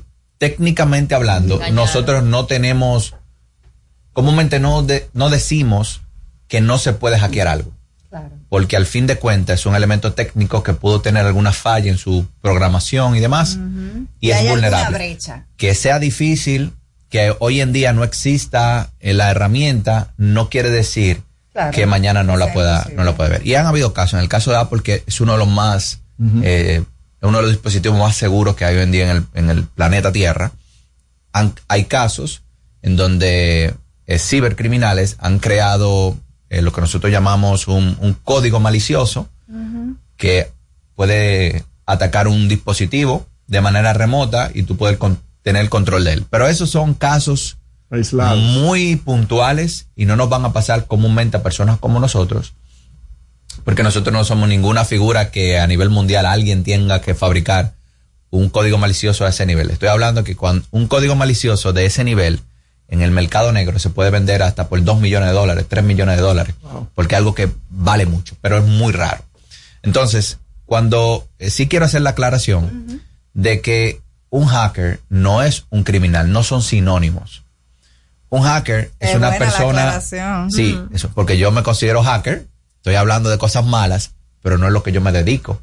Yo como hacker, o me identifico como hacker, porque soy una persona que tiene conocimientos eh, profundos de la tecnología, que la conoce, que soy una persona curiosa, que me gusta entender cómo funciona. Yo estaba eh, en, en el concierto de Juan Liguerra en estos días. Y cuando llego nos dan unos brazaletes. Yo, oh, ¿y cómo funciona esto? Abro el brazalete en el mismo concierto y me empiezo, eh, eh, a- yo no soy muy bueno en hardware hacking, pero tengo un amigo que sí. Y le mando una foto y le digo, dime, explícame, o sea, que tú, mira, eso parece un infrarrojo, me dice. Ok, eh, tú puedes intentar eh, conectar los pines para poder encenderlo eh, al mismo tiempo. Eh, le pedí un pincho a una amiga mía, empecé a apoyar, al final casi lo quemo. Me di cuenta que no lo pude eh, encender, pero cuando llegué a casa, al otro día, me senté y, y publiqué un video eh, que se hizo viral, eh, a- poniendo el, el brazalete a funcionar desde mi casa con un, un equipo que yo tengo que me permite, pues, eh, para las luces, para ponerlo con la. Y ahí entendí la tecnología. Entonces, ese es el espíritu del hacker. O sea, que tú quieres entender cómo funcionan las cosas. Y en ese proceso, te pongo un ejemplo. Yo pude hacer un mal en el concierto. Claro. ¿En qué sentido? De, obviamente, quizás yo no iba a tener un aparato tan grande como para mandar una señal tan fuerte como las que ellos tienen, pero tú puedes entorpecer la experiencia que Claro. el concierto quiere proveer con el conocimiento que yo tengo y empezar a, a poner luces de otros colores, tú sabes, sea- a causar distracción. O sea que, por ejemplo, en el concierto de Luis Miguel, que las pantallas no querían bajar, pudo haber sido uno de, de ustedes. no, es que nosotros no andamos haciendo bla, cosas bla, bla. malas. Ah, pero pudo ser, Sí, puede no. pasar, puede pasar. Lo que yo sí quiero saber, nosotros acabamos de pasar por un proceso electoral y en las elecciones en la República Dominicana siempre hay muchas denuncias de eh, intervenciones que se le están haciendo al sistema de conteos, de que si se fue la luz, de que están interviniendo los equipos. Incluso para estas elecciones salió alguien del PLD diciendo que ellos habían hackeado el sistema muy fácil. Cuéntanos un poquito cuál es la misión de, de ustedes, que vamos a decir, tienen la responsabilidad de asegurar este tipo de, no voy a decir proceso, pero de equipos. Sí. ¿Cómo se logra? ¿Cuál es la situación que se da? Mira, eso que, ha- que hizo el PLD es una actividad que, por ejemplo, de manera personal yo hago en mi empresa. Okay. Una compañía me contrata y me dice, mira, eh, yo tengo estos equipos que son páginas web y tengo estos sistemas que son internos de la organización. Yo necesito que tú intentes hackearlo. El propósito de eso es identificar fallos que las personas que crearon los sistemas no se dieron cuenta eh, o los que lo configuraron. Entonces, mi trabajo es intentar, eh, ellos lo hacen para ser un poco proactivos. Ok. Alguien puso la seguridad, tú dices, bueno, ya estoy seguro, cerramos la puerta. Pero entonces yo vengo A ver si hay y una con, una, con una tarjetica y abro la puerta. Entonces tú dices, wow, gasté dos millones de dólares en la seguridad, pero alguien con una tarjeta me abrió la puerta. Entonces mi trabajo es ese, eh, tratar de ser ese, esa emulación de un criminal informático para que la empresa pueda ser proactiva. Entonces, en ese sentido de las elecciones, es precisamente lo que ellos hicieron. Identificaron un fallo de configuración en una de las impresoras que permitía que a través del Wi-Fi tú te pudieras conectar sin la necesidad de estar, vamos a decir, conectado directamente al equipo, lo que representa un fallo de seguridad. Ahora bien, cuando nosotros identificamos fallo de seguridad, nosotros lo clasificamos bajo, medio, alto, crítico. Ok. ¿Por qué? Porque hay un fa- puede existir un fallo de seguridad y que este no sea crítico. En el caso de las, eh, del tema de las elecciones, lo primero es que tenemos que entender cómo funciona el sistema de electoral de nosotros. Porque para tú poder hackear algo, tú tienes que entender cómo Entender funciona, cómo dónde tú puedes entrar dentro del proceso. El proceso de nosotros es manual. El proceso de nosotros no es digital. Se digitaliza el conteo manual, pero es un tema de conteo, 1, 2, 3, 4, 5. Sí. Entonces, cuando se hace ese conteo manual, eh, el presidente dice, hay tanto voto para tal partido, hay tanto voto para tanto partido, hay tanto voto para tanto partido, se anota y se escanea esa acta. Ahora, la información todo el mundo la tiene. Todos los partidos que están ahí representados tienen la información y la Junta recibe la información escaneada, que es lo que ellos al final hacen el conteo de lo que sucedió. O sea, en ese sentido, que alguien tenga acceso al wifi de la impresora No cambia los votos. no cambia el resultado. Ah, ok. Señores, seguimos con Julio Ureña, experto en ciberseguridad en No se diga más. Antes de irnos a una pausa, yo te quiero dejar una pregunta al aire, Julio, y es con relación a que en República Dominicana se, se cree que existen muchos criminales digitales, eh, porque muchos de los dominicanos somos víctimas a diario de robo de identidad en WhatsApp, de robo de cuentas en nuestras redes sociales, de incluso de que nos tarjeten, nos clonen las tarjetas de crédito. Entonces yo quiero que tú nos cuentes y nos des las herramientas a nosotros como ciudadanos para poder prevenir ese tipo de delitos en nuestras vidas. Así que nos vas a contar luego de esta pausa en No se diga más. No se diga más, no se diga más por Top Latina. Top Latina. Natural, siempre natural. Mi yogur, siempre natural. Lo desayuno todas las mañanas. En la merienda bebo lo que me encanta. Mi yogur, rica, natural. Todas las frutas para alimentar. Siente lo mejor de la naturaleza en un yogur con menos azúcar y mejor sabor. Encuéntralos en sus distintas presentaciones. Perfeccionamos lo mejor de la naturaleza. Porque la vida es rica. Dale el toque dulce a tus mañanas con las nuevas French Toast Sticks de Wendy's. Deliciosas tostadas francesas cortadas a mano, crujientes por fuera y suaves por dentro, servidas con rico sirop. Disponibles de lunes a viernes de 7 a 10.30 y sábados y domingos de 7 a 11 de la mañana. Pruébalas ya, el desayuno perfecto para tener un buen día. Solo en Wendy's. En Jumbo llegó el mes de todos los dominicanos y lo celebramos con miles de ofertas. Ser dominicano es lo máximo de la A a la Z. Jumbo, la mámpara, la para, la grasa, lo máximo.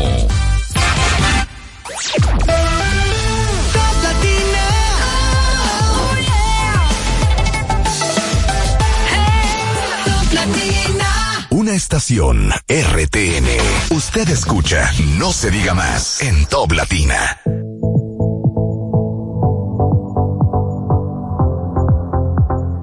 Estamos de regreso en No se diga más. Seguimos la conversación con el experto en ciberseguridad Julio Oreña. Le dejamos una pregunta al aire con relación a los crímenes digitales que aparecen en nuestro país. Yo le estaba contando en la pausa eh, acerca de dos historias. Una de una persona con quien yo salí, un, un tóxico, que a mí me salió un número como que era de Indotel, Te diste pidiéndome información de mi WhatsApp, diciendo que supuestamente me estaban hackeando. Y ustedes saben que era para él hackearme y leer todos mis WhatsApp. Pero en esta semana también le pasó a una amiga que la llamaron del banco, ella verificó que era el número del banco y le estaban pidiendo información. Ella afortunadamente sabe que no se debe dar información eh, por esta vía de su banco y no lo hizo. Entonces yo quiero que tú nos cuentes cómo es que pueden hacer este tipo de cosas haciéndose pasar por instituciones formales. Bien, eso es, eh, dentro del ámbito tecnológico se conoce como spoofing, es hacerte pasar por, ya sea un, un correo electrónico, un número de teléfono, lo que sea. Y tiene que ver con cómo funciona ahora mismo el tema de la transmisión de los números telefónicos y cómo nosotros como usuarios recibimos esa codificación.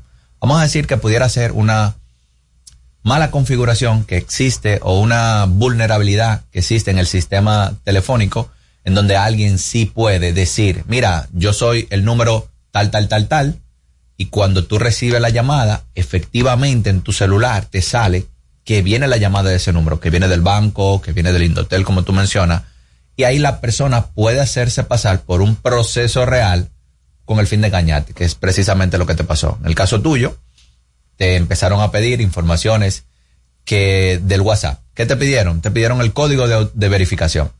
Alguien del otro lado registró tu número de WhatsApp. Cuando te llegó el código, mira, te va a llegar un código y con eso es que nosotros vamos a poder ayudarte para que no te hackeen. Tú le das el código, pues tú estás asustado y, tú quieres que te, hackeándome, y te hackearon. Pero, ¿y cómo? Está bien, me hackearon, pero, eh, y sin yo darme cuenta, ¿cómo me entero yo ahora mismo, apárquense a la derecha, ¿cómo me doy cuenta yo revisando, por ejemplo, el celular de que, de que el teléfono está intervenido o está No, no. Intervenido eh, no es lo que ellos hacen. Ellos lo que están utilizando es cómo funciona la aplicación de WhatsApp.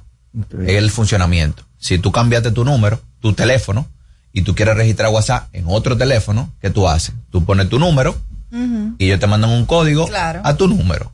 Es exactamente eso. Yo- o sea, el hackeo es Wow. cómo funciona. Sí, es un fraude. Exacto, por eso engaño. ese tipo de hackeo, que son, vamos a decirlo, simple, es lo que nosotros llamamos ingeniería social. Es alguien que intenta engañarte para que tú le des la información que se supone que tú no tienes que compartir. Qué bueno que tu amiga, cuando recibe esa llamada, aunque ve que el número del banco, decide no darle los datos de la tarjeta. ¿Por qué? Porque el banco te dice, mira, nosotros no te vamos a pedir a ti tus datos, eh, porque nosotros lo tenemos. Lo que podemos confirmar tu identidad, pero no te vamos a pedir tu número de, de- de tarjeta de crédito, porque ya eso es algo que el banco tiene. Entonces, ese tipo de ataques son lo que nosotros llamamos ingeniería social y es básicamente una persona que se aprovecha del el miedo que tiene la gente, el- ese temor, desconocimiento. el desconocimiento para poder engañar. Te tengo una pregunta, Bucapié. ¿Te podría contratar la Procuraduría General de la República como para limitar el uso de tecnologías dentro de los recintos penitenciarios? Mira, eso es algo que no es tan difícil. ¿Por qué? Porque hay equipos. Exacto. Un bloqueador de señal. Tú lo instalas en un, en un rango, un espacio, y todas las señales que hay en ese, en ese lugar simplemente se inhibieron.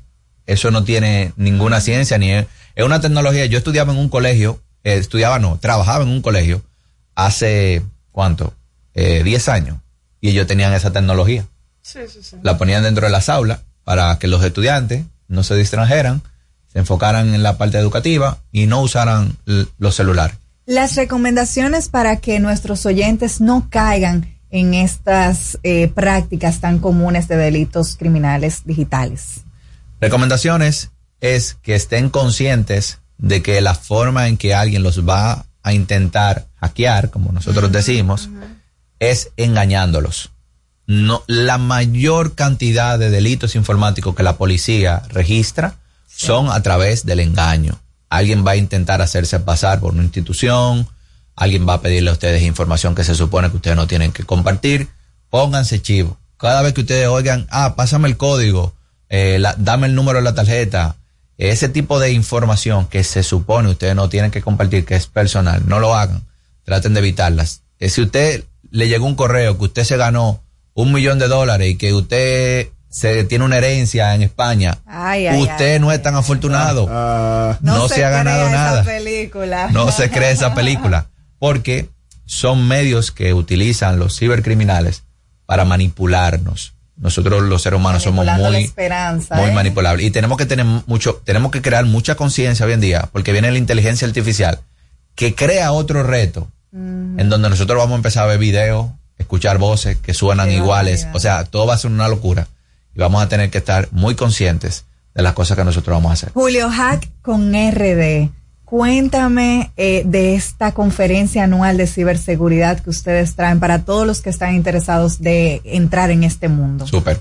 El Hack con RD es la conferencia de hackers de la República Dominicana. Está organizada por el Red Team RD, es una comunidad de ciberseguridad en donde nosotros queremos crear conciencia sobre la importancia de este conocimiento en el ámbito de ciberseguridad. Es una conferencia que está destinada a personas del área de tecnología y personas curiosas que quieren aprender un poquito. La conferencia tiene una modalidad que es muy dinámica en el sentido de que una persona que no conoce de seguridad puede participar y puede involucrarse con cosas que son simples eh, y que tú la puedes entender. Lo que nosotros vamos a hacer es que vamos a tener talleres, vamos a tener espacios dinámicos donde tú vas a poder ir a un stand y mira, ¿y qué, qué están hackeando aquí? Bueno, mira, aquí estamos hackeando carros. Eh, lo, cómo funcionan los carros, tú vas a ver eh, los procesos que alguien puede hacer para poder eh, clonarte tu la llave de tu de tu carro para poder abrirlo luego. Vamos a ver ahí cómo eh, la parte de lockpicking. Lockpicking es cómo funcionan los candados. Tú quieres saber cómo tú puedes abrir un candado como Matrix con un pincho, o sea, ese tipo de cosas. Porque lo que nosotros nos volcamos es a que las personas entiendan la tecnología y cómo alguien pueda abusar de ella. Entonces el Hackon RD va a ser el 8 y 9 de marzo en el Centro de Convenciones del Dominican Fiesta. Nos pueden buscar en las redes como Hackon RD, eh, Red Team RD, y a mí me pueden encontrar como el Hacker Cristiano. El hacker cristiano. Y cuéntanos cuánto cuesta la entrada para poder participar de este importante ¿Y dónde conseguirla? Sí, la entrada la pueden conseguir en, en la página web de nosotros, hackonrd.org. También si entran al, si entran al Instagram van a tener, ahí el enlace. Eh, las, las entradas tienen un costo de 75 dólares, 8 y 9, y 150 dólares la entrada VIP, que tiene un poquito más de, vamos a decir, algunas cosas adicionales, pero ambas entradas, tanto la natural, 75 dólares, como la VIP, le dan acceso a los dos días. Llega un paquete básico de cómo hackear. Recuerden, amigos, hack con RD en todas las redes sociales. Ustedes ponen arroba hack con RD, o sea, hack con CK con y RD. Ahí pueden buscar la información para participar de esta interesantísima conferencia anual de ciberseguridad Julio, muchísimas gracias por tu participación. Yo creo que a partir de ahora ya nadie más tiene, ¿verdad? excusa para caer en esos ganchos tecnológicos. Así que muchísimas gracias, por acompañarnos. Ya saben, amigos, el 7 y 8, y 9 de marzo. 8 y 9 de marzo, esta conferencia anual de Hack con RD. Seguimos en No se diga más. No se diga más. No se diga más. En Jumbo llegó el mes de todos los dominicanos y lo celebramos con miles de ofertas. Ser dominicano es lo máximo de la A a la Z. Jumbo, la mámpara, la para, la grasa, lo máximo. El mundo está lleno de ideas. Te ayudamos a iluminar la tuya. ¿Qué idea quieres cumplir en este 2024? En el Banco Popular llevamos 60 años cumpliendo con las ideas de los dominicanos. Día a día construimos un porvenir donde cada idea tenga el poder de transformar nuestra sociedad y nuestras vidas. El Banco de las Ideas. 60 años cumpliendo. Popular. A tu lado siempre. Cuando nos cuidamos unos a otros, hay comunidad. Donde hay comunidad, hay más oportunidades. Donde hay más oportunidades, se vive mejor. Por eso en Grupo Punta Cana trabajamos diariamente de la mano con nuestra comunidad, con proyectos que garantizan el acceso a salud y educación, promoviendo la cultura y el respeto por el medio ambiente, porque el verdadero desarrollo solo es posible cuando es para todos. Grupo Punta Cana con la comunidad. Descubre más en www.grupopuntacana.com.do. Natural, siempre natural. Mi yogur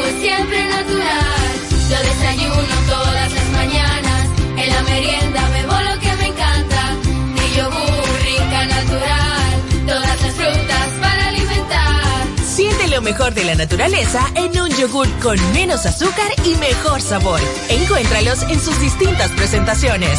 Perfeccionamos lo mejor de la naturaleza. Porque la vida es rica.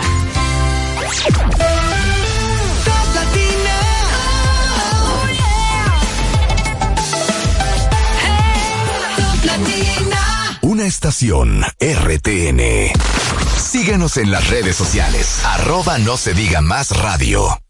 Seguimos conectados con ustedes en No, se, diga más por Top Latina.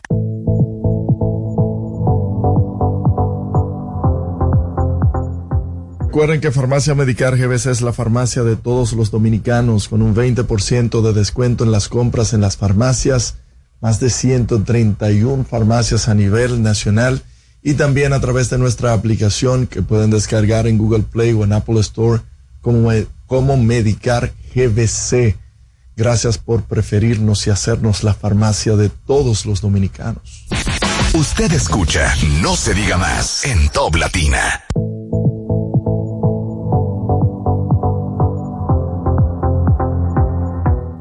Amigos, seguimos en No se diga más, son las ocho y media de la mañana y vamos con una nueva entrevista a hablar de algo, de un tema que a mí me gusta porque es del bienestar y de la salud.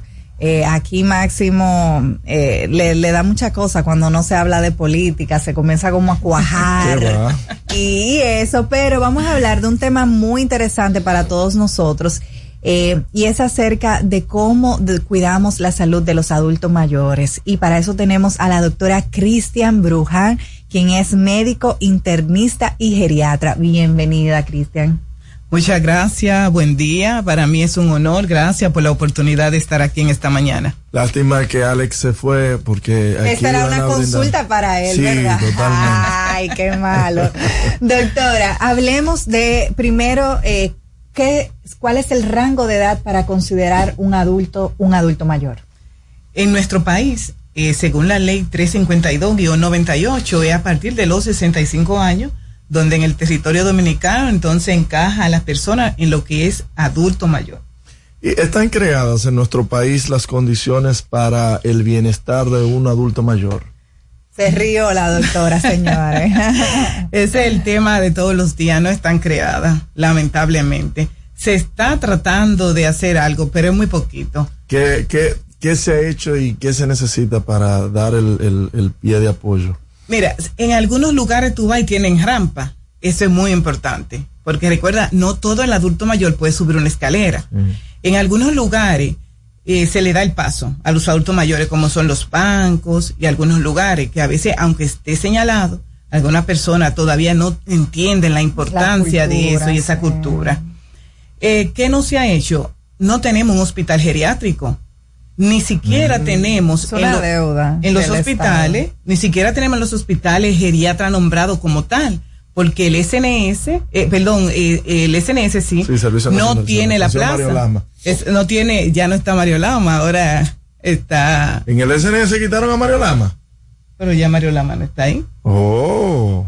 No, pero no, me digo una cosa así, sí, claro, es el director del SNS. Sí, sí. Mario sí. Lama. No, porque ya, yo, yo ya. a decir cuándo En, en salud pública, en salud pública. No, en salud pública. Estaba así, en salud pública, que ya no está Daniel Rivera. Sí, eh, ya eso se ha tratado de que la plaza de como geriatra no está creada. Hay geriatra nombrado en algunos hospitales, pero la plaza como tal no está creada. Mientras no se cree la plaza, no puede haber geriatra en cada hospital, es lo primero. Lo segundo es que se ha estado, ¿verdad?, informando y hablando, conversando de que en los hospitales ya que tenemos, se creen alas geriátricas. ¿Qué son las alas geriátricas? Bueno, son espacios donde van a estar eh, ya formado para los adultos mayores.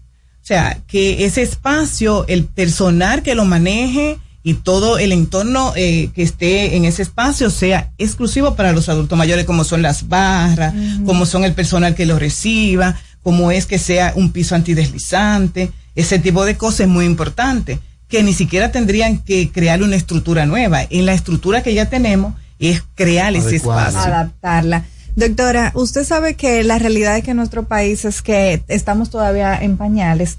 Eh, sin embargo, yo quiero que usted me cuente, nosotros como sociedad, eh, como familias que tengamos adultos mayores, ¿cuáles son esos cuidados eh, que usted ha visto que menos se toman en cuenta y que son los más importantes para la salud y el bienestar de un adulto mayor?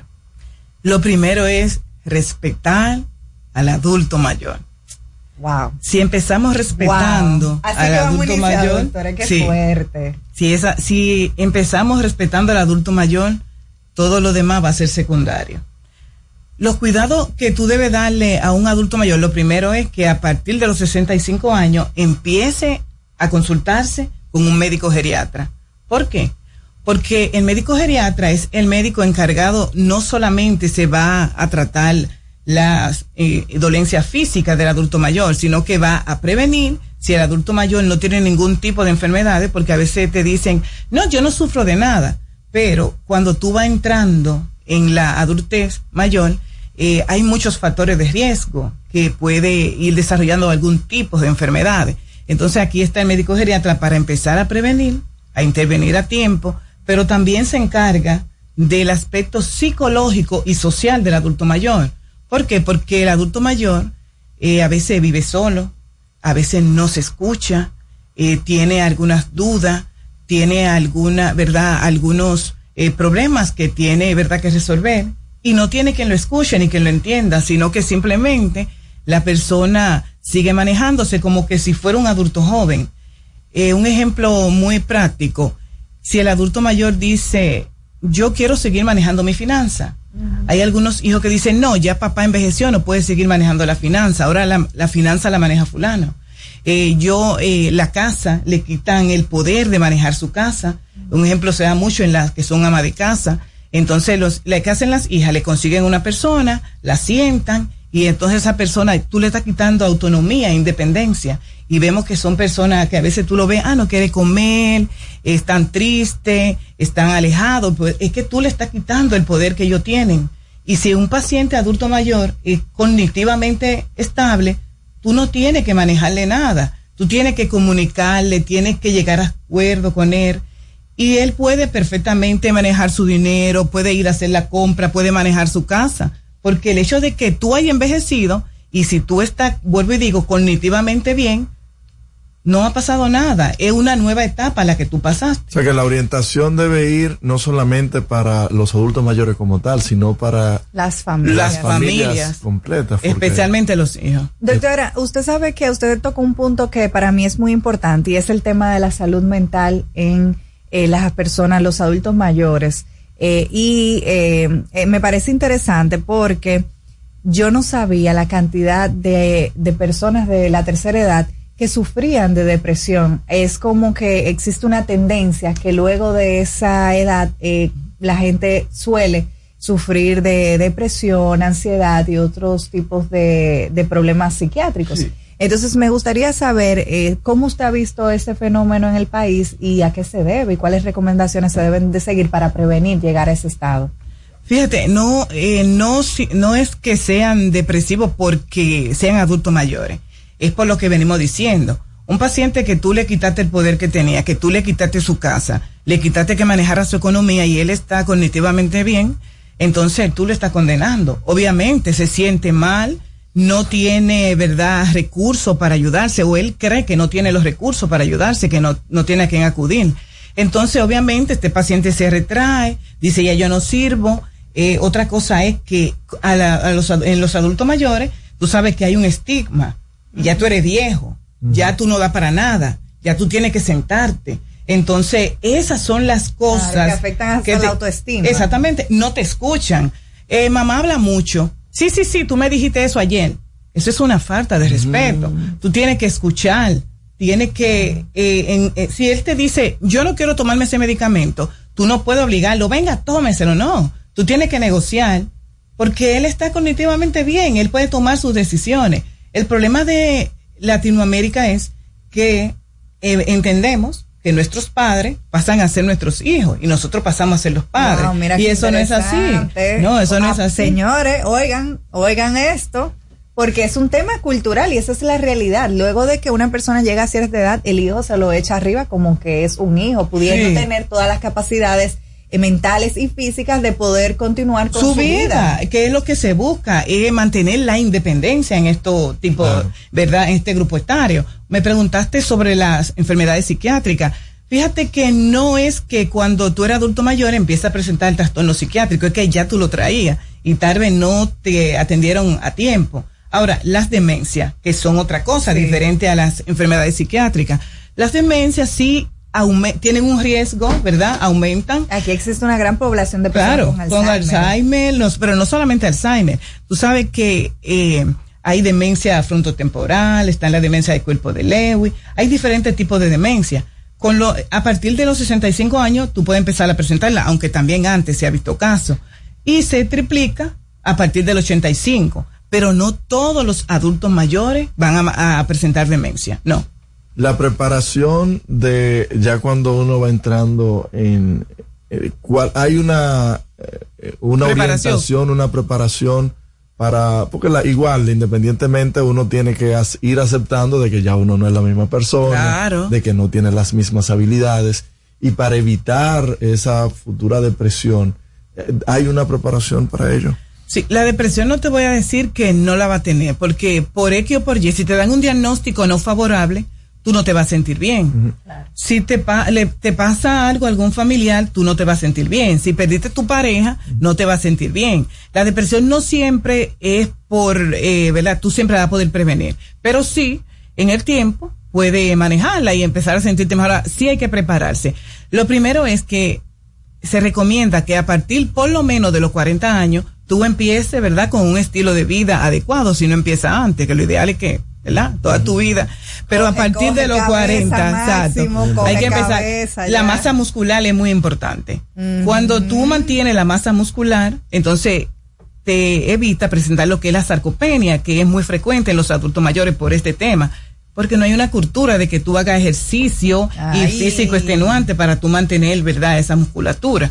Porque se entiende que si tú caminas, ya tú te ejercitaste. Qué no, barbaridad, No, ¿eh? Claro, tú puedes caminar, pero tienes que esos ejercicios en la semana acompañarlo de, de actividad física, ¿verdad? Para tú mantener esos músculos. Es muy importante. Otra cosa Doctor, es. usted le está diciendo verdades muy fuertes a Máximo. No, Él está porque yo aquí levanto la grave. cuchara y el vaso ya con eso. Otra cosa es reconocer que tu cuerpo va cambiando. A partir de los 30 años hay un cambio eh, fisiológico a nivel de todos los sistemas. Él ya lo está sintiendo. ¿Eh? Por, eso, por eso, obviamente, entonces tú sabes que hay cosas que tú debes ir mejorando. Eh, también yo veo pacientes que están, usan muchísimos suplementos y también no se chequean. Entonces, tú tienes que, que cuidar ese riñón, tienes que cuidar ese Oh, hígado, ¿entiendes? Y todo eso es muy importante. Otra cosa es que tú te prepares para el retiro. El retiro, que en nuestro país, increíblemente, ¿verdad? Ay, Dios mío. Eh, hay que prepararse para esa etapa. Y son tres cosas que se recomiendan. Que tú llegues a una salud lo más estable posible, con una independencia económica lo mejor que se pueda y con una compañía, tu pareja, ¿verdad? Porque a la larga No se pongan a loquear. se van, ¿verdad? 40, los doctora. hijos, se van los demás y se queda tu vacío. pareja. Entonces, eso es muy, esas son tres cosas muy importantes que tú puedes, eh, ¿verdad? Valorar y prepararte para esa etapa. Entonces, luego está, eh, tú entonces ya, eh, pensar qué yo puedo hacer cuando ya yo me retire de esta etapa e inicie esa nueva etapa, porque no es que se termina. Fíjate una cosa, ¿cuánto envejeciente tú ves ganando maratón? Sí. ¿Se ven? No, de hecho, vi un video recientemente en las redes sociales. Una persona de 104 años eh, haciendo un cruce de una piscina olímpica. Sí, un nadador. eh, Wow. Sí, ¿entiendes? sí, y, sí. hay, y hay una, una, una gimnasta que ella es española. Y es verdad que vienen con, eh, vienen, son personas que vienen en el tiempo manejándose en esos deportes, pero fíjate una cosa, no se dejaron caer. Entonces. También hay otra cosa, tú puedes estudiar una carrera cuando tú estás envejeciendo, una cosa que tú quisiste hacer y que no pudiste hacer. Hay personas, un ejemplo en los países desarrollados que se dedican a coleccionar o se dedican a viajar, o sea, es tú buscar, prepararte desde ya qué yo voy a hacer cuando ya yo me vaya a retirar de esta etapa para iniciar la otra, que no es cuidando a los nietos. Por favor. Correcto. Señores, tenemos que irnos a una pausa, pero no se muevan porque seguimos la conversación con la doctora Cristian Bruja, quien es médico, internista y geriatra. Seguimos en No se diga más. Después del corte comercial, seguimos con No se diga más por Top Latina 101.7 Santo Domingo y San Juan, 97.5 Santiago y Samaná, 91.9 FM Elías Piña y 92.5 FM Cotuí y a través de nuestra página web toplatinafm.com. No se diga más. Top Latina. En Jumbo llegó el mes de todos los dominicanos y lo celebramos con miles de ofertas. Ser dominicano es lo máximo de la A a la Z. Jumbo, la mámpara, la para, la grasa, lo máximo. Dale el toque dulce a tus mañanas con las nuevas French Toast Sticks de Wendy's. Deliciosas tostadas francesas cortadas a mano, crujientes por fuera y suaves por dentro, servidas con rico syrup. Disponibles de lunes a viernes de 7 a 10.30 y sábados y domingos de 7 a 11 de la mañana. Pruébalas ya, el desayuno perfecto para tener un buen día. Solo en Wendy's. En el colegio. Me llena de energía. Me brinda vitamina. Para ganar el juego. Creciendo sano y fuerte. Todos tomamos Fortimal Kids. Un brazo de poder en cada cucharada. Fortalece el sistema inmune de tus hijos con Fortimal Kids, fuente de omega, vitaminas A, D y extracto de malta. Con rico sabor a naranja. Un producto de laboratorios Dr. Collado.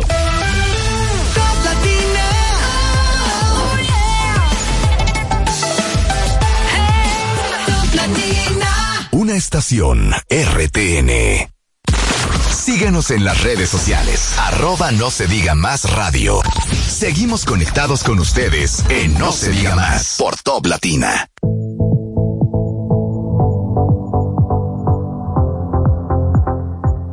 De regreso, no se diga más, y seguimos la conversación con la doctora Cristian Bruján, quien es médico internista y geriatra. Estábamos en la pausa tratando de convencer a Máximo Romero de hacer ejercicio, porque el ejercicio es importante. La doctora nos ha venido diciendo parte de las cosas que deben tomar en cuenta los adultos mayores o aquellos que vamos a ser adultos mayores para tener ese, esa etapa de la vida, una etapa más sana, de más disfrute y también descartando mucho de los mitos que tenemos como cultura dominicana y como sociedad de que el adulto mayor ya no tiene voz ni voto. Y es todo lo contrario, porque eh, la doctora ha venido diciendo la importancia de mantener la independencia.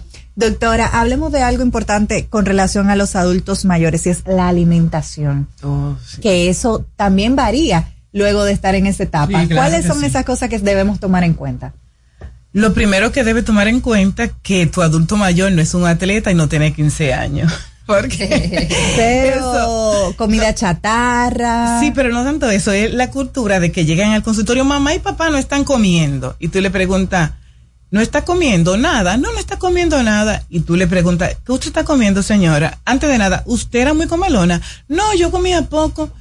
Eh, un ejemplo, si le dan dos guineitos y un huevo, usted se lo come. Yo me como un guineíto y la mitad del huevo, él está comiendo. Lo que pasa, que él está comiendo lo que su estómago resiste, ¿verdad? Lo que puede tolerar su estómago. Entonces, si él antes se comía dos, ya en esta etapa tú sabes que disminuye el apetito.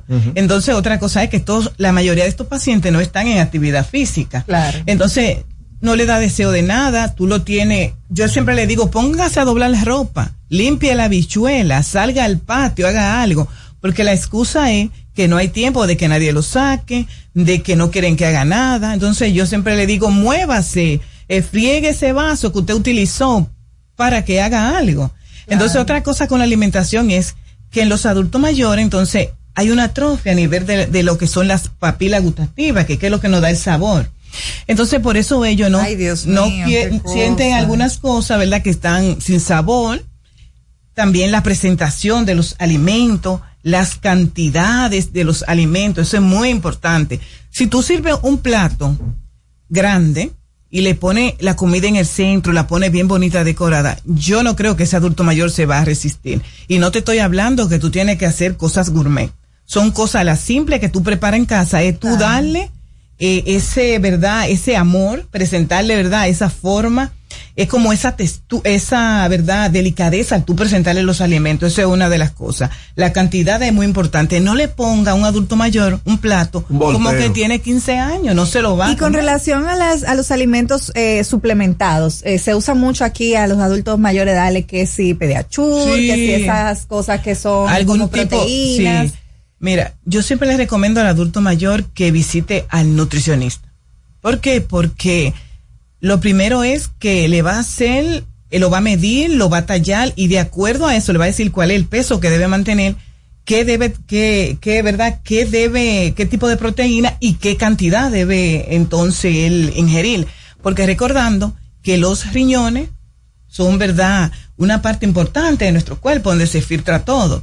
Entonces, si tú estás dando proteína y ese riñón que como envejeciente ya está cambiando porque hay un cambio y tú estás ese paciente dándole proteína sin ningún cuidado, tú vas a afectar más ese riñón y puede terminar en una insuficiencia renal del paciente por un exceso de proteína.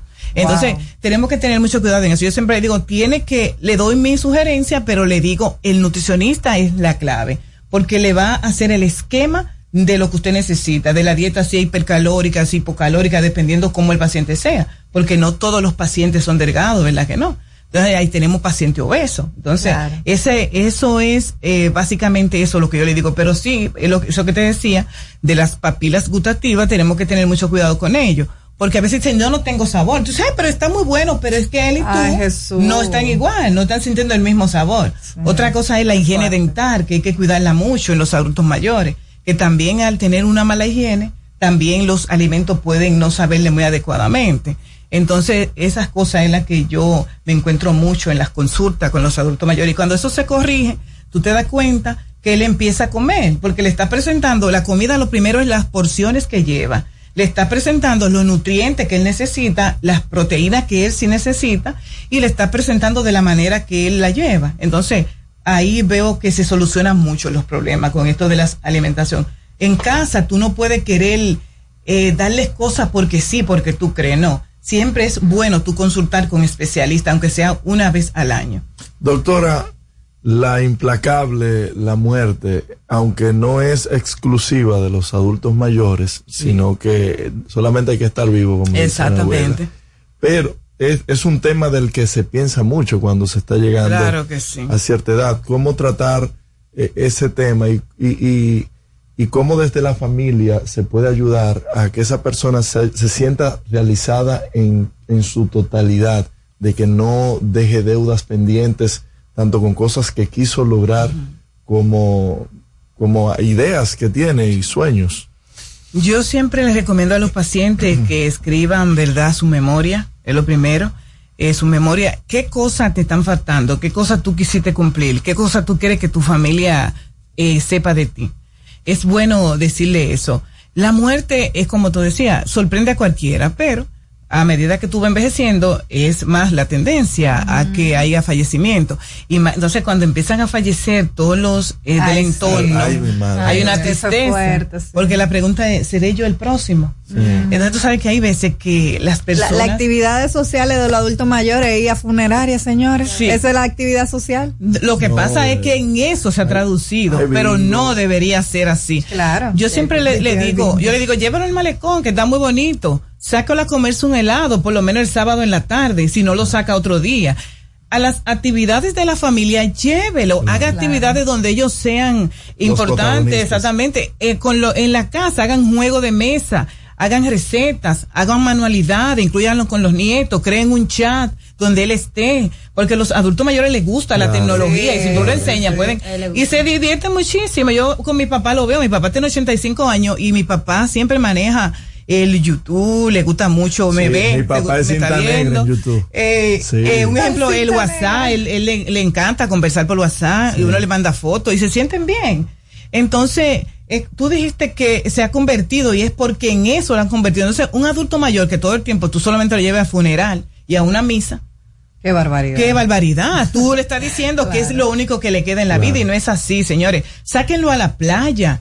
A veces tú le dicen, no, que no quiere salir. Es la forma como tú lo tratas o le hablas cuando salen. Dios. Eso también es muy importante. Por eso le decía la importancia de que todas las plazas reconozcan que no todo el mundo es joven. Así y es. que no todo el mundo puede subir la escalera y tramos. Que tenemos, que tenemos, Hacerla ¿verdad? más que accesible más para accesible todos. para ellos, exactamente.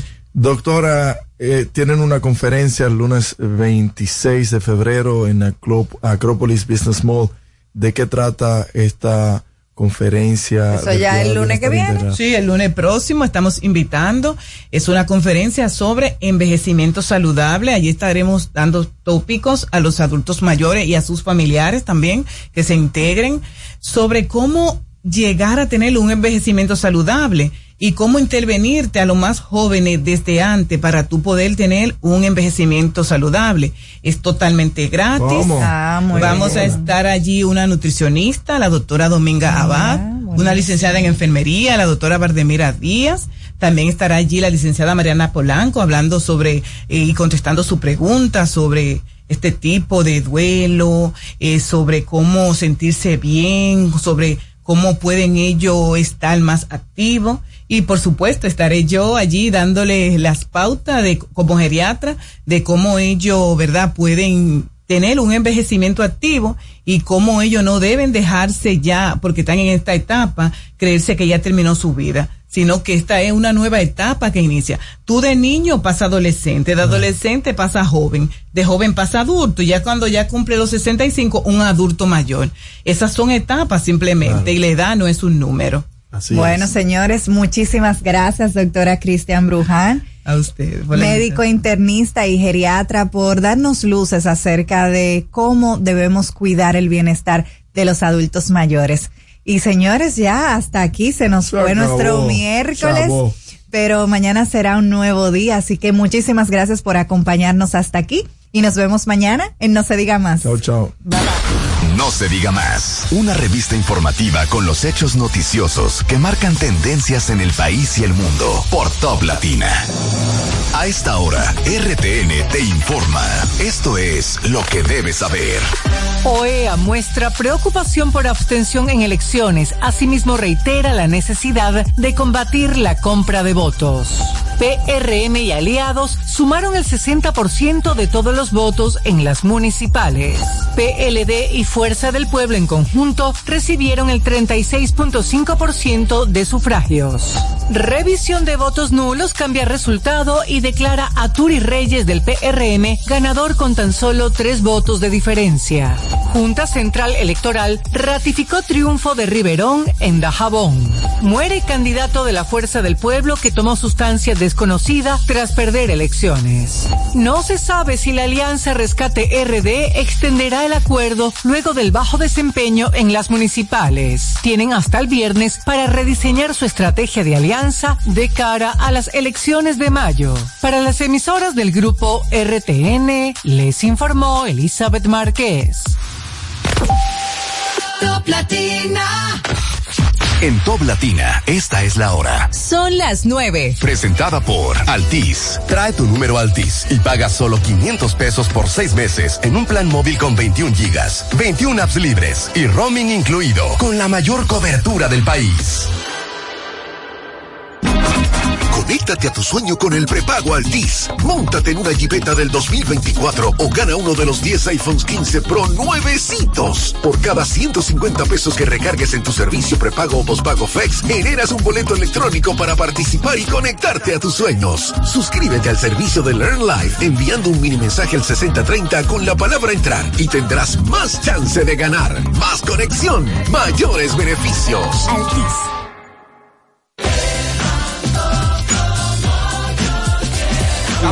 Digital. Préstame mucha atención. Ábrela donde quieras, sin importar tu ubicación, sin límite de depósito, libre de comisiones y sin balances mínimos. Abre tu cuenta móvil hoy mismo utilizando tu celular. Banco BHD, el futuro que quieres.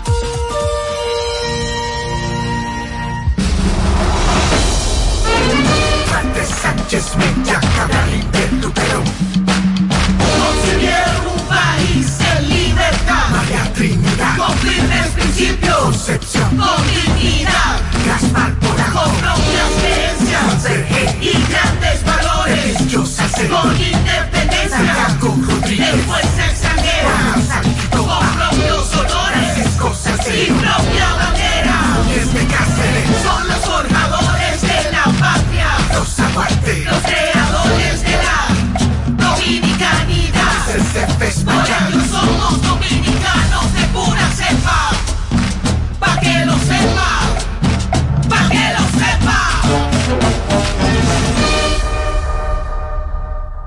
El mundo está lleno de ideas. Te ayudamos a iluminar la tuya. ¿Qué idea quieres cumplir en este 2024? En el Banco Popular llevamos 60 años cumpliendo con las ideas de los dominicanos. Día a día construimos un porvenir donde cada idea tenga el poder de transformar nuestra sociedad y nuestras vidas. El Banco de las Ideas. 60 años cumpliendo. Popular. A tu lado siempre. Andrea Bocelli. Por primera vez en Santo Domingo, no te pierdas al artista clásico más taquillero de todos los tiempos.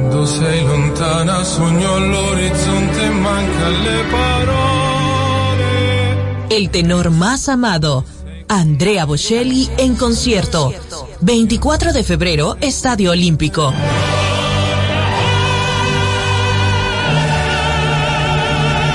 Compra tus boletas en tuboleta.com.do.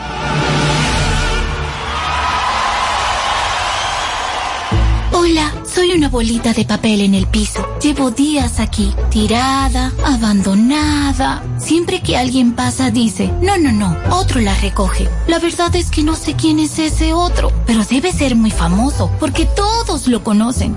Ah, no me queda más que esperar aquí a que otro me recoja y me lleve al zafacón. Si no dejamos todo a otro, podemos tener un futuro mejor.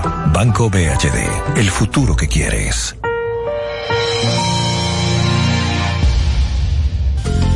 Porque lo primero es lo primero.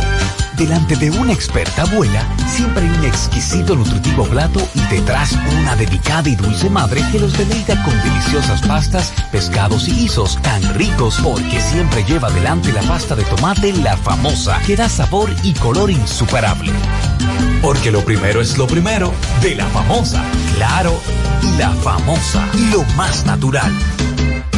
Calidad avalada por ISO 9001-2015. Ahora le damos un break a los comerciales. Recargamos una nueva hora con lo más top de la música latina en el siguiente bloque musical. Presentado por La Famosa, lo más natural. Yeah, yeah, yeah, yeah. Yeah, yeah, yeah, yeah, yeah, yeah. Yeah, yeah, yeah, yeah. Una noche más y copas de más. Tú no me dejas en paz, de mi mente no te vas. Aunque sé que no debo ey, pensar en ti, bebé, pero cuando bebo me viene tu nombre, tu cara, tu